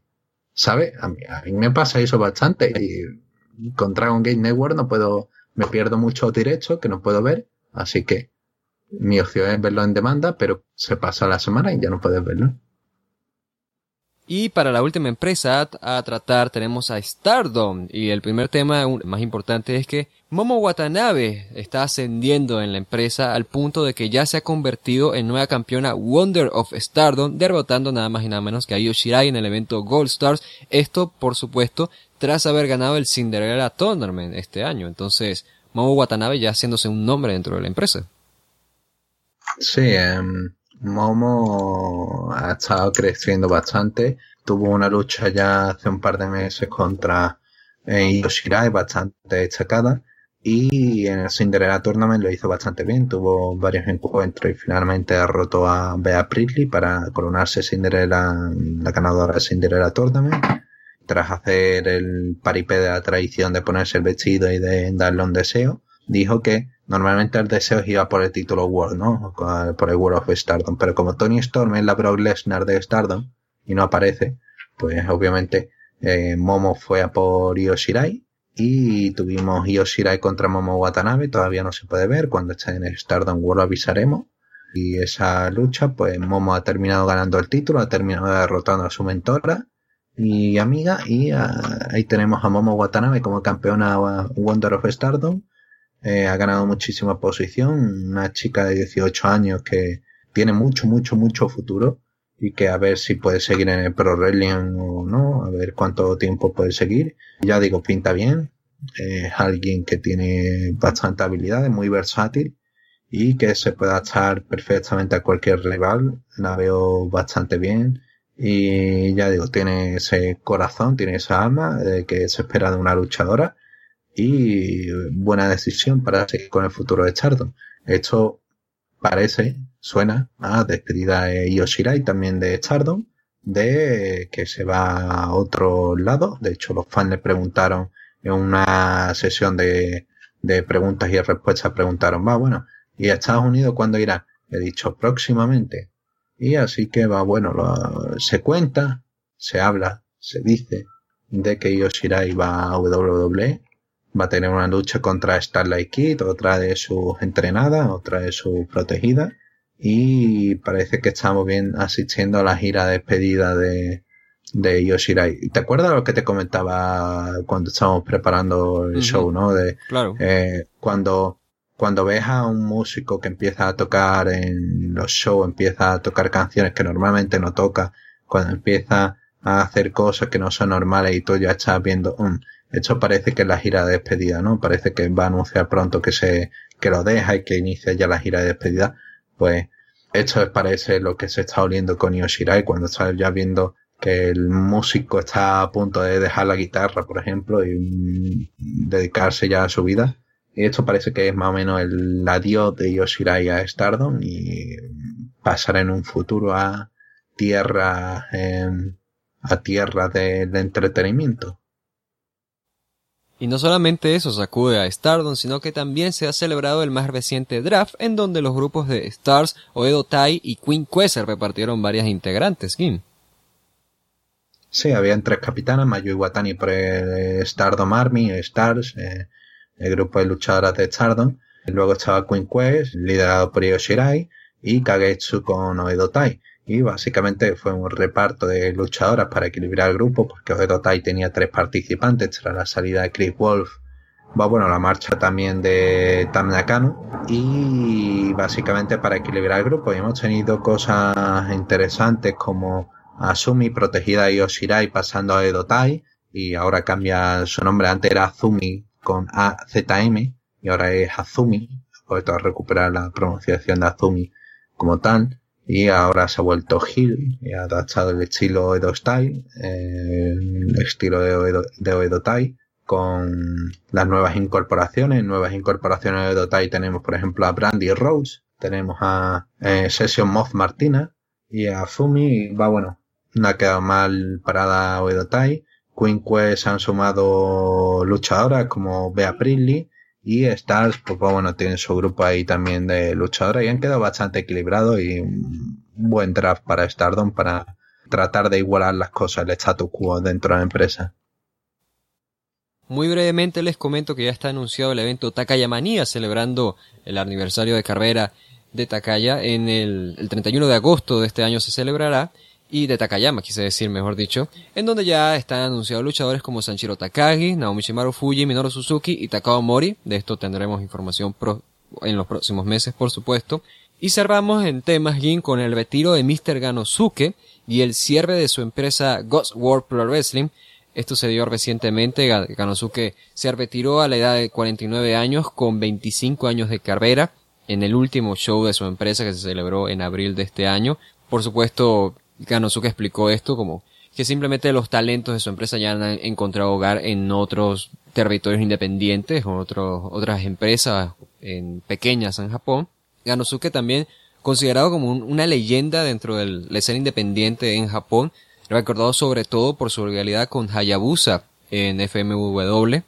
Sí, ya que se retira oficialmente y además el cierre de su empresa y algún detalle que nos quieras comentar que Ganosuke, por ejemplo, su rivalidad con Hayabusa, normalmente creo que las mejores rivalidades son entre amigos, ¿no? Y eh, lo mejor que se puede encontrar en el Pro Wrestling. Y se notaba mucho porque tanto Ganosuke como Hayabusa crecieron juntos, entrenaron juntos. También estuvieron un tiempo en México juntos entrenando. Y ya digo, mm, fueron básicamente uña y carne. Y bueno, ahora que Hayabusa no está, pues Ganosuke parece que ha perdido algo de pasión y aún así se retira para su tierra, uy, no me acuerdo mm, la ciudad de donde es, pero se retira a su ciudad natal y va a colaborar con empresas allí a nivel local, pero no se va a dedicar a, a Pro Wrestling a gran escala y ya ha dejado con Guts War, ha finalizado su, su periodo como promotor, llevando a frente esta empresa y una pena, bueno, también ha habido retiro de otros luchadores recientemente, como Daisuke de, de. Guts World, que ha sido una empresa independiente que tiene bastante historia, ha ofrecido muy buenos shows. Y es una pena que cierre, pero va bueno, es el final de una época. Hay muchos hechos talentos, como tú comentabas, han ido a otra empresa como Hit Up y han encontrado su hogar. Así que los pocos talentos que quedaban ya en Guts World eh, se han repartido. Y bueno, hemos tenido un último show de, de Guts de despedida. Y con todo eso terminado, llegamos a la sesión más esperada por todos, la más querida, la sesión de preguntas. Les recordamos que pueden enviar sus preguntas a través de arrasgerona.com, seleccionan la pestaña de preguntas y eligen el programa de Puro Toll. Aquí muy brevemente les comento lo mismo que comenté al inicio del programa y es que con el programa de lucha libre no estamos seguros si vamos a volver, honestamente. Yo creo que, no, o sea, yo preferiría no volver si no va a ser algo definitivo pero con Puro estamos tratando de mantenerlo vivo mientras se pueda, obviamente, antes de que, de nuevo, el calendario tenga que volver a cambiar debido a mi ausencia. Pero, de momento pueden seguir enviando sus preguntas a Puro Toll. Estábamos hablando Gin y yo que seguramente la próxima semana volvamos a grabar Puro Toll, en este caso, no lucha libre. Pero de una vez, ya Gin, empezamos con la primera pregunta y es de un tío que quiere hacer sufrir a Gin desde Gingolandia. Hola, solo vine para hacer sufrir un poco a Gin. Le informo que los comentaristas de WWE para Latinoamérica acaban de bautizar el codazo de Kairi como el codazo loco. Solo eso, saludos. Gin, ¿algún comentario? Muchas gracias por acordarte de mí. Y nada, eh, gracias por hacerme sufrir, ¿no? Podía haber sido peor, ¿no? Que hubiesen llamado, yo qué sé, el, el supercodazo atómico mortal o o algún nombre racista dentro del codazo, no sé, no se me ocurre nada de, Japón que pueda utilizarse con el codazo. Bansai, no sé, el, codazo Sake, no sé. el codazo del sol naciente. Algo así, Bueno, en, en, Consejo Mundial eh, sabes que está la, el grupo de la fiebre amarilla, lo cambiaron a la ola amarilla, que sigue sonando mal, o sea, eh, sigue siendo amarillo. Yo creo que el problema no era la, no era la parte de la fiebre, bueno, no sé, Imagínate viendo ello, no, no, que, que, tiene problemático, ¿por qué no dicen los fans que cambiamos el nombre? No, vamos a cambiar, en vez de fiebre, vamos a cambiarlo por ola. Estamos, estamos quitando de importancia a la fiebre, vamos a ponerle ola. Y lo de la ola, claro, porque hay varios, grupos que usan ola. La ola Alvarado, creo que las utilizaba, no recuerdo. Eh, la ola azul, la ola blanca. Bueno, en fin, que la siguiente pregunta es de Lai Yagami desde Japón. Ojo, Gin, que nos puede anotar en la de no. Nos dice muy buenas. Paso para dejar un comentario y una pregunta. Sobre la polémica por la chica que gritaba Naito, en lo personal no me molesta su voz ni que grita, vamos, que debe haber pagado un dineral por estar allí. Aunque sea a nivel de público me pareció muy raro que gritara a todo momento, un tanto anticlimático, cosa que pasa a veces en NXT, Reign of Honor, Raw, SmackDown, etc. Y también critico. Pero para nada le restó al show, para nada le restó al show. Solo fue una curiosidad más y, más y, y, se, y, y sería, no, no me perdí en lo que escribió aquí Eli Yagami. Tengo un pajabuqueo que Kushida pierda con Osprey y quede en el refrigerador entre 3 y 6 meses, que ascienda pesado y él venza a Okada por el título. Estoy seguro de que no pasará, pero me parecería épico tanto como justo premio a Kushida y como justo fin del reinado de Okada. Lo digo pues un reinado tan épico debe tener un final genial como un retador a toda prueba y este y en este punto a Naito y Omega no los veo como opción. En fin, saludos. Y bueno, sobre esto, el pajabuqueo game, sobre la esta posibilidad, no, o sea, obviamente no va a pasar, pero esta posibilidad de alguien saliendo de la visión Junior Heavyweight, enfrentándose o cada derrotándolo y terminando el reinado como la gran sorpresa, ¿qué te parecería? Mala decisión, porque, bueno, normalmente siempre se buquea a los Juniors como que están por debajo de los Heavyweight, y alguien que acaba de salir no puede retar a un Heavyweight porque termina lo que termina pasando, pierde y termina siendo, termina perdiendo parte de su éxito, termina recibiendo mucha derrota y termina viéndose como alguien de segunda dentro de los pesos pesados. hasta que consiga hacerse un hueco. Esto es lo que le pasa siempre a todos los que ascienden de la división Junior Heavyweight a Heavyweight. Así que ahí está eso. Eh, no hay que destacar que este mensaje se envió antes de, de Sakura Genesis, así que bueno, Kushida perdió. ¿Pasará a peso pesado? A lo mejor sí, parece que están plantando la semilla. Ya he dicho yo que no lo quiero verlo de peso pesado, no es mi primera, no es mi primera opción para verlo peso pesado, pero bueno, a ver, no estaría mal. La siguiente pregunta nos la envía Kim Jong Anso desde Runando Mayday Stadium y nos dice, hola mis queridos Walter y Jim, os escribo desde el estadio eh, Rongrado primero de mayo, donde se batieron en duelo Inoki y Flair. ¿Me podrías comentar cuáles son los mejores crossovers entre luchadores top de Occidente y de Oriente? Y también nos deja varias preguntas. Esa sería la primera pregunta. ¿Algunos crossovers de o de Occidente y de Oriente que se te ocurra en Gin.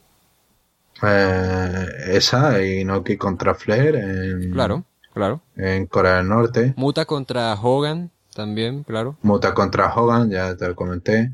No sé, Steve Williams contra Kenta Kobashi. Y... Uy, tengo no sé, uno, te- te tengo com- uno. Samoa Joe contra Misawa. ¿O no era Misawa? No, contra Kobashi, Con contra Kobashi. Kobashi. Sí, sí, Bueno, sí. sí, sí. sí, me confundí. con Perfecto, perfecto. Claro. Sí, sí, sí, sí. Perfectamente.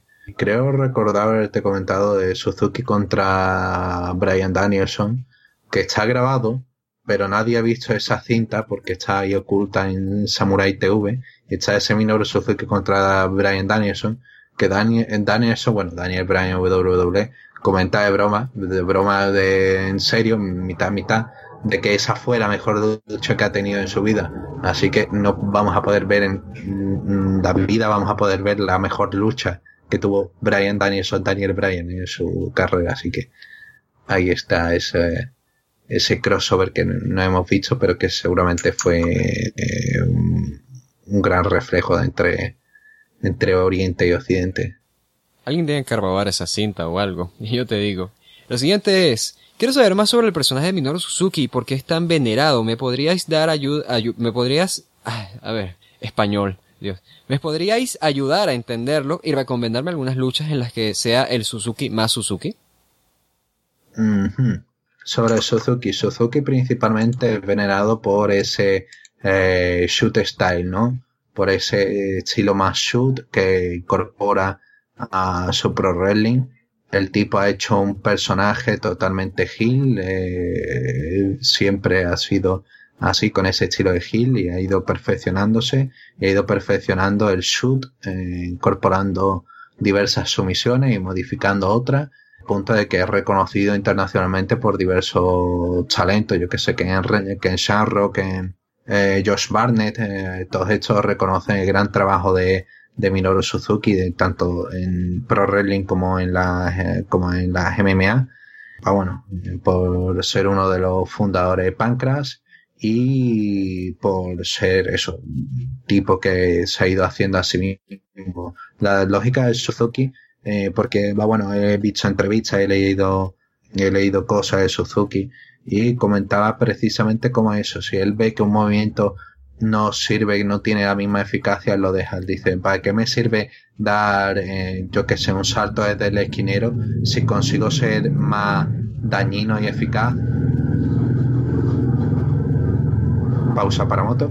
Si consigo ser más dañino y eficaz con un- una bofetada a la cara y un pile driver. ¿Para qué necesito yo saltar del esquinero? No necesito para nada. Necesito mis sumisiones, necesito acabar con el rival y esa lucha enfocada más, más centrada en contar algo sobre el ring, más centrada en buscar dañar al enemigo, es lo que caracteriza a Suzuki.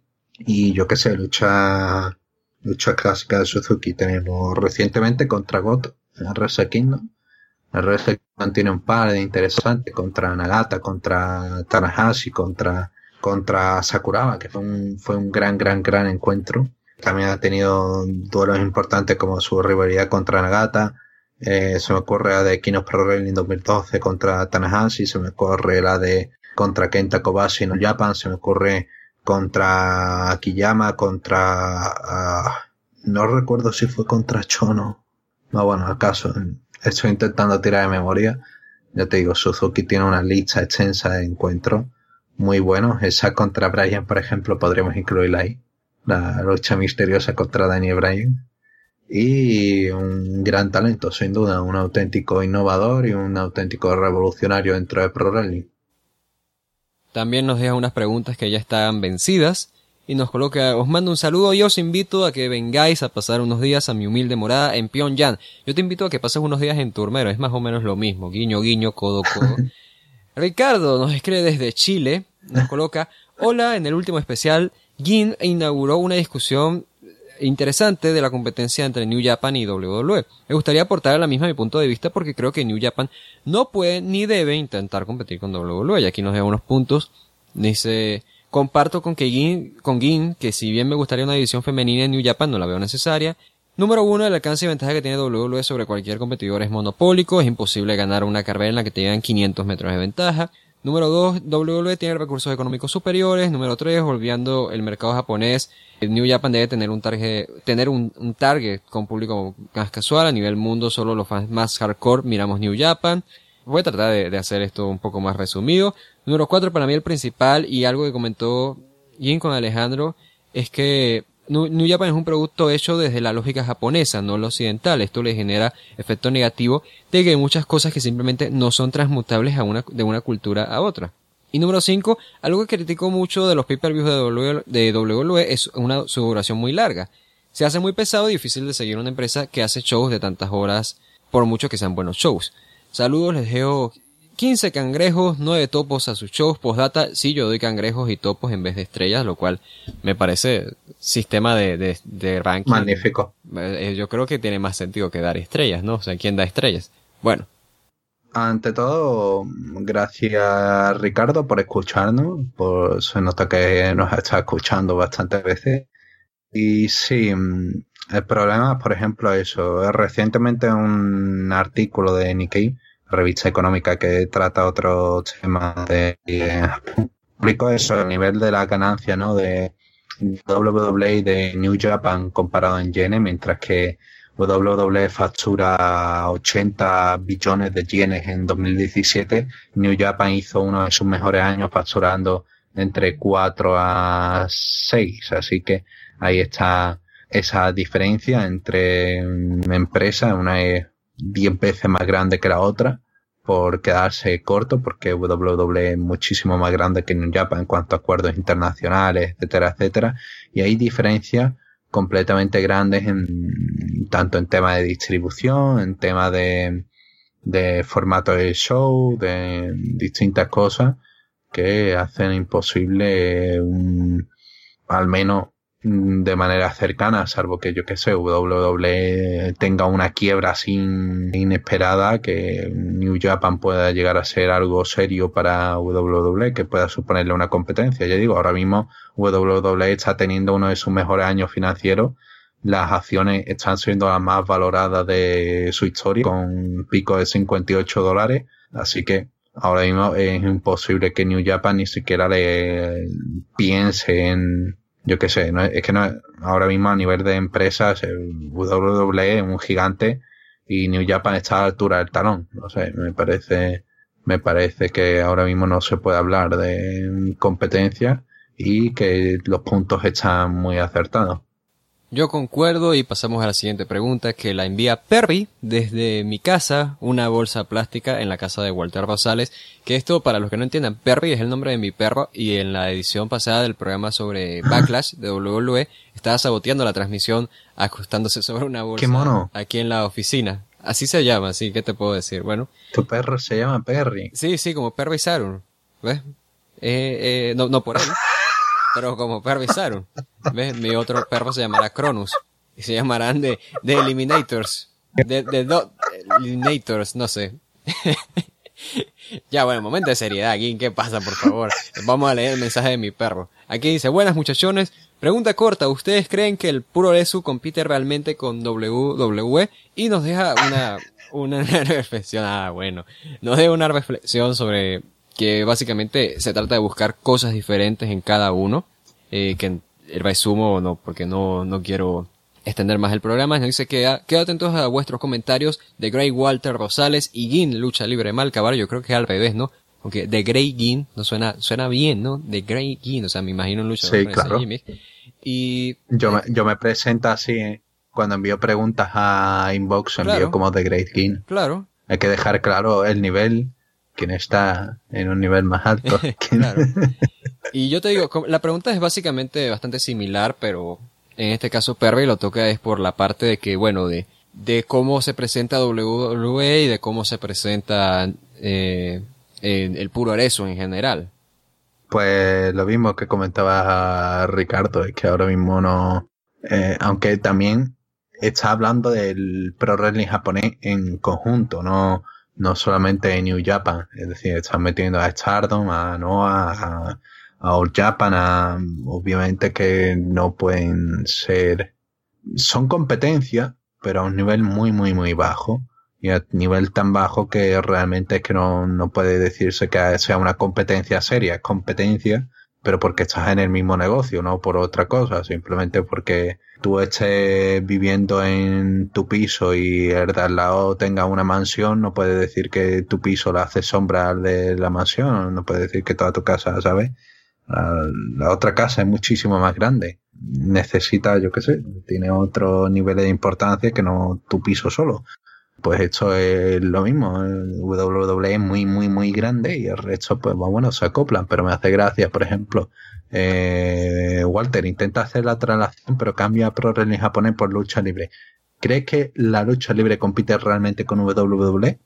Por lo que yo, yo te dije, que en México hay un día que se celebra la lucha libre, decretado por el Congreso. Y en Estados Unidos no, en Estados Unidos es WWE una, una empresa. O sea, en todo caso lo que yo le diría a Perry es que no se trata de que el wrestling estadounidense o WWE en sí te ofrece solamente historias y ángulos de cámara y el trato del espectáculo, porque o sea, nada más tienes que ver cómo están manejando las actuales historias en, en DDT para que veas el nivel que pueden llegar a tener en cuanto a historias. Hmm. En, en Consejo Mundial AAA igual pueden haber historias de ese tipo y se maneja también por parte de televisión. AAA ha tenido segmentos, o sea, los segmentos del Zorro, ah, o sea, son segmentos de WWE, básicamente, eh, son segmentos muy ECW, diría yo. ¿Ves? ECW ya te está haciendo cosas así, entonces nada, si no, no es algo de que sea exclusivo, exclusivo de WWE. Y pasamos entonces a la siguiente pregunta. Aquí nos las manda Tanganana, o sea, no, Tanganana, Sí, desde 31 minutos, programa chileno, por cierto, muy famoso. Nos coloca, buenos muchachos, paso con dos aportaciones al programa. Número uno, estaba pensando en cómo debería terminar un reinado tan épico y bueno como el de Okada, y esta es mi pregunta. Eh, esta es mi, propuesta, mejor dicho. Le gana Omega en Dominion, luego sale Kuchida y lo destruye. Otro más que quiera Kuchida, aquí, anunciando que pasa la división completa y retará el próximo pay-per-view para terminar Kuchida coronándose campeón y en el próximo eh, pay-per-view como Hill, en una excelente lucha que estoy seguro que pueden dar. Esta es mi propuesta. ¿Ustedes cómo, cómo manejan, manejan alguna idea de ángulo orbital para terminar el reinado de Okada? Bueno, está algo atrasado, ¿no? Creo que está... Sí, están construyendo esto. Omega contra Okada están construyendo como el final del reinado de Okada, así que tampoco hay nada más que comentar, quiero decir. Estaría bien Kushida así. Explotar pues probablemente. No, yo no, yo no exploto, me gusta Okada, pero el tema es que... No, no digo por Okada, digo explotar porque, porque no, no se me ocurre cómo... Terminará... Sí, claro, Gedo sale al ring y dice, no, ha, ganado a todos y de pronto hace Gedo Clutch, llama a un árbitro claro. y cuenta rápida. Okada es el campeón. Sale un mensaje, Okada a volver a su planeta y muere en el camino, ¿no? Algo así, claro. O aparece Hiroki Goto y dice, oye, mira, que voy a ganar el título. Hiroki Goto, por favor. y lo gana, no soñemos. Lo gana mientras todo el mundo se ríe. mientras todo el mundo se ríe, muere de la risa, él lo gana, así que. Todo, todo es claro, claro, claro que va a ganar Goto, claro, ajá, sí, sí, sí, y luego gana y todos morimos. Y de pronto, GTR, GTR, 1, 2, 3. Sería como, como, no sé, Argelia ganando el mundial o algo así. Es como Egipto ganando el mundial. Bueno. Tenemos la segunda pregunta y es, creo que todos hemos, todos hemos merecidamente alabado a Okada y su reinado, con excelentes momentos, pantalones feos y luchas inolvidables. Así que los quiero poner en aprieto. Para ustedes, ¿cuál es la mejor y peor lucha titular del actual reinado de Okada? En lo personal, yo para la peor me quedaría con lo Fale y como la mejor elegiría a Chivata. Desde mi subjetividad, fueron las que menos y más me transmitieron. Saludos y Walter Club Forever que, de nuevo, para seguir alimentando los celos de, de fe de Kim, uff, está difícil, ¿eh? La mejor creo que tú vas a decir, la, la, defensa contra Chivata, ¿no? Sí, fue un combate muy completo y, fue magnífico. Creo que voy a decir contra Ivo en Kino Pro Rally, porque mm. Fale me mm. gustó más, tuvieron contaros más, y Ivo pues estuvo bien, fue buena, pero le faltó un punto extra de interés, le faltó algo más. También es el hecho de que por, por ser estar allí ya todos sabían de que era la defensa de transición, caminar Pero, por ejemplo, en el G1, en el G1 hicieron algo mejor, e hicieron algo bastante mejor. Y mm, no mucha gente apostaba porque Ivor ganara Okada en el G1. Y ahí lo ganó. Y podía haber hecho algo mejor, a pesar del resultado obvio, pero podía haber hecho algo mejor, ya lo demostraron en G1. Y con Fale, pues me parece que lo hicieron bastante bien, bastante mejor de lo que se comenta. Y contra Cody, igual, me parece que teniendo en cuenta las capacidades y habilidades de cada uno y precedentes, creo que fueron bastante, al menos bastante mejor, un poquito mejor que la de Igual.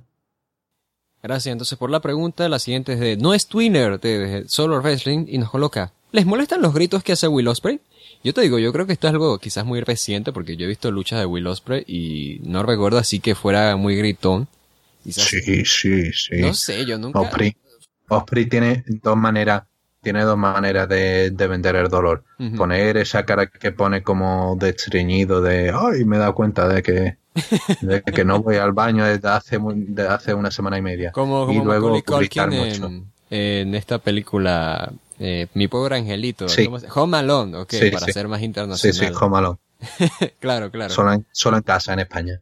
Ajá, esa. Eh, pues sí, eh, básicamente, por ejemplo, contra Kurt no paraba de gritar. Recientemente, con todas esas luchas no paraba de gritar. Contra Kushida lo mismo, no paraba de gritar. Así que ahí están los grititos de Osprey. No es que me moleste, de vez en cuando eh, me irrita un poco, quizás, por ejemplo, con Kushida pero no es un enfado tan grande, quiero decir, en ocasiones no grita tanto. Así que va bueno, depende del día de cómo grite. Claro. Lo veo mejor o peor. es como un actor eh, sobreactuado, ¿no? ¡Oh! ¡Qué dolor! No, no me hagas ese pile driver, te lo suplico. Así, una cosa así, claro. Imagino. Sí. Bueno, la siguiente pregunta, Gim, nos la envía Chibi Melzer desde la Cuidad de las cinco estrellitas. Chibi, ah, perfecto.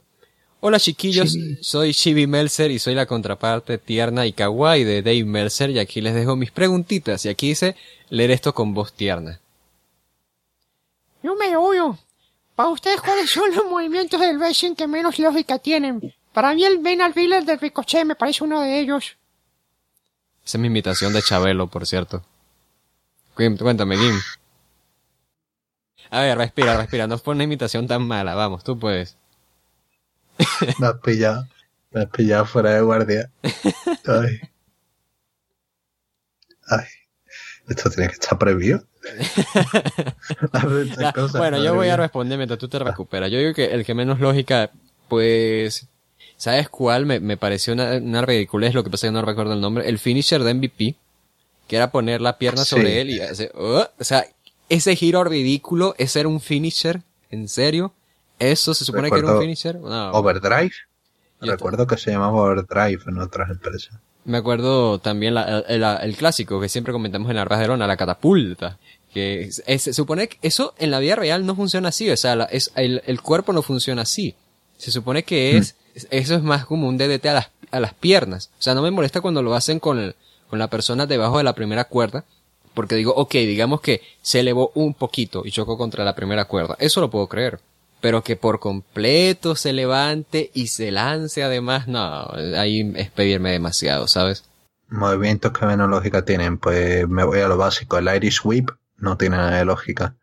Eh, lanzas a alguien y se pega medio ring corriendo para chocarse contra las cuerdas, que le haga daño y que rebote, me parece absurdo o yo que sé, cualquier posición que sea colocar, por ejemplo, un tree of boo, eh, así con las piernas, me parece absurdo de que te, prácticamente tú sencillamente puedes quitar las piernas del, del tercer tensor del esquinero, que es donde normalmente se colocan, tú las quitas y cae. No, no tiene ningún tipo de lógica, pero así cualquier cosa de básica de, de y no me hace falta un movimiento como el Benadryl, que si nos has escuchado desde hace bastante tiempo, hemos criticado aquí bastante y sobre todo yo. Y cuando estaba Nathan no, no nos gustaba para nada. Y mm, yo qué sé sobre finishers cosas así pues no se me ocurre quizá las pierde Wataru Inoue pero porque se veía fea eh, no sé ahora mismo es que no estoy intentando pensar a nivel de Japón pero a nivel de Japón no se me ocurre yo qué sé Mandible Claw me parece absurdo todas las variaciones de Claws parecen absurdas aunque va bueno, había el abdominal claw, de vez en cuando podía provocar alguna, mm, hay algún comentario, alguna lesión en alguna empresa independiente, así que va bueno, ahí está eso. Puedes lesionar a alguien con mandíbula, con, con un claw al estómago. no sé, no se me ocurre ninguna así, quizá, no, no se me ocurre nada más así. A mí no me gusta el zag de Dolph Ziggler, parece un movimiento que uno haría en una piscina, pero bueno. De hecho, me parece que no hay mucho más diferencia, quiero decir, te, te han tirado al suelo porque alguien te ha empujado un poco de la espalda hacia el suelo, ¿no? Sí, no. Yo qué sé, tú te tiras al suelo y, y haces exactamente lo mismo. No es, por ejemplo, un, un Fisherman Carry, ¿vale? El Attitude Adjustment de, de Sina, que al menos el tipo te levanta por encima de los aires y hace que caigas. Te tomas una buena parábola en la cual tu cuerpo acelera y hace bastante daño. Es decir, simplemente, oh, ha caído de espaldas hacia atrás. Absurdo. Segunda pregunta. ¿Cuál es el luchador más tierno del mundo? Tierno del mundo. Microman, digo yo. Eh, no, Microman no. Qué bonito, qué bonito, porque ha tenido algunas luchas por ahí. Qué bonito. Si pensamos en tierno como tierno de kawaii, de mono, de... Lady Bird. Oh, Dios mío, qué ternura. Anda. Eh, dilo, Lady Bird, anda. Yo iba a decir también por ternura de carne, no sé, tampoco he probado, ah. he cocinado a nadie, pero mi, mi, mi opción es Ryota Hama. Ryota Hama es muy, eh, lo más tierno del mundo y yo qué sé, otras opciones. Andresa de Giant Panda, Andre, ah, Andresa de Giant Panda es muy buena opción, eh, que es un panda gigante en Japón que hace de vez en cuando lucha. Ahí lo tenemos por Hokkaido y en Big Japan hace apariciones. Y yo qué sé, así mono, mono. No se me ocurre. Bueno, que sé, en Tokyo Yoshi Pro no doca Onesan ahora. Y no se me ocurre nada más así ahora mismo. Tercera pregunta. ¿Cuáles son los luchadores con mejor micro de New Japan? Um, mejor micro. Tendría que ser pues ahí tenemos Naito, Omega. Naito, claramente, Omega, Okada, Tanahashi. Los cuatro grandes son los que hacen las promos que incendian al público. Suzuki quizá ahí también, porque cuando Suzuki habla también la gente escucha y ya está, porque el resto poco micro tienen. Goto nulo, Yoshihashi nulo, Kushida también más bien poco. Sí, no, ahora mismo más bien malillo. Bueno, quizá Taguchi, también Makabe, porque tiene una faceta también más fuera de New Japan promocionando y haciendo temas de voz y otras cosas, así que ahí también están ellos dos. En Los Ingobernables también está Hiromu. Hiromu es magnífico. En cuanto a temas de promo, el tipo es, eh, ya digo, tiene una... Él es probablemente el luchador más tierno del mundo. Puede ser, puede O enfermizo, ¿no? Depende de qué, tanto te guste de él haciendo ruidos de gatos. Sí, bueno, porque hay que recordar a Hiromu las locuras que ha hecho. Ha traído desde figuras de estas que sirven para dibujar. Eh, Daryl, yo que sé, ha traído 20 cosas a, a Ring. El título cuando trataba como como si fuese otra, como si fuese una personita, ¿no? Pues va, bueno, ahí está la locura de Hiromu y eso, Hiromu tiene bastante micro y la gente responde a él. Eh, eso en New Japan, fuera de New Japan claramente iría Kento Miyahara, tema de Japón, diría Kento Miyahara, el público escucha a Kento y se viene abajo, de hecho puedes ver un show de All Japan y la gente lo que grita es, grita el Kento Call, que cuando la gente grita Kento, Kento, para que se anime, y ahí está un... Sí, eso diría yo que son los mejores. Entonces, gracias a Chibi. Y aquí dice, bueno queridos, espero que la pasen bien y que su vida esté llena de felicidades y les mando muchos corazoncitos, unicornios, arcoíris y muchas estrellitas everywhere. Adiosito, dos puntos de mayúscula. Gracias a ti, Chibi, por tu, gracias. por tu mensaje tan tierno. Bueno, y este programa ya kawaii. se, tu, tu mensaje tan kawaii. Este programa ya se ha extendido bastante. Así que nos tocará despedirnos de, una vez. Ya con todo eso respondido, entonces nos vamos despidiendo. De nuevo, si quieren enviar más preguntas, pueden hacerlo a través de la pestaña de preguntas en de lona.com y también los invitamos a que a través de las redes sociales nos dejen mensajes si quieren enviar sus preguntas.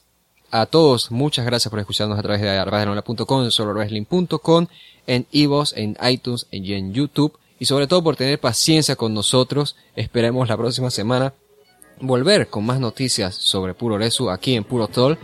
Y de verdad, de corazón, muchas gracias. Jim, nos estaremos viendo entonces la próxima semana. Por supuesto, traeremos mucho más cosas Y... ¡Ay! La música ahora. Eh, y eso, eh, que muchas gracias por vuestro apoyo, por los comentarios, por los mensajes aliento para que continuemos y que este programa lo hacéis claramente ustedes. Nosotros eh, simplemente continuamos con nuestra labor, intentamos hacerlo lo mejor que podemos y va, bueno, seguiremos con muchas más cosas de Japón y veremos, os informaremos conforme hagamos más cosas. Recuerden entonces que pueden seguirnos a través de nuestra página arrasdeluna.com, solowrestling.com. A todos de corazón, muchas gracias y gracias por su atención.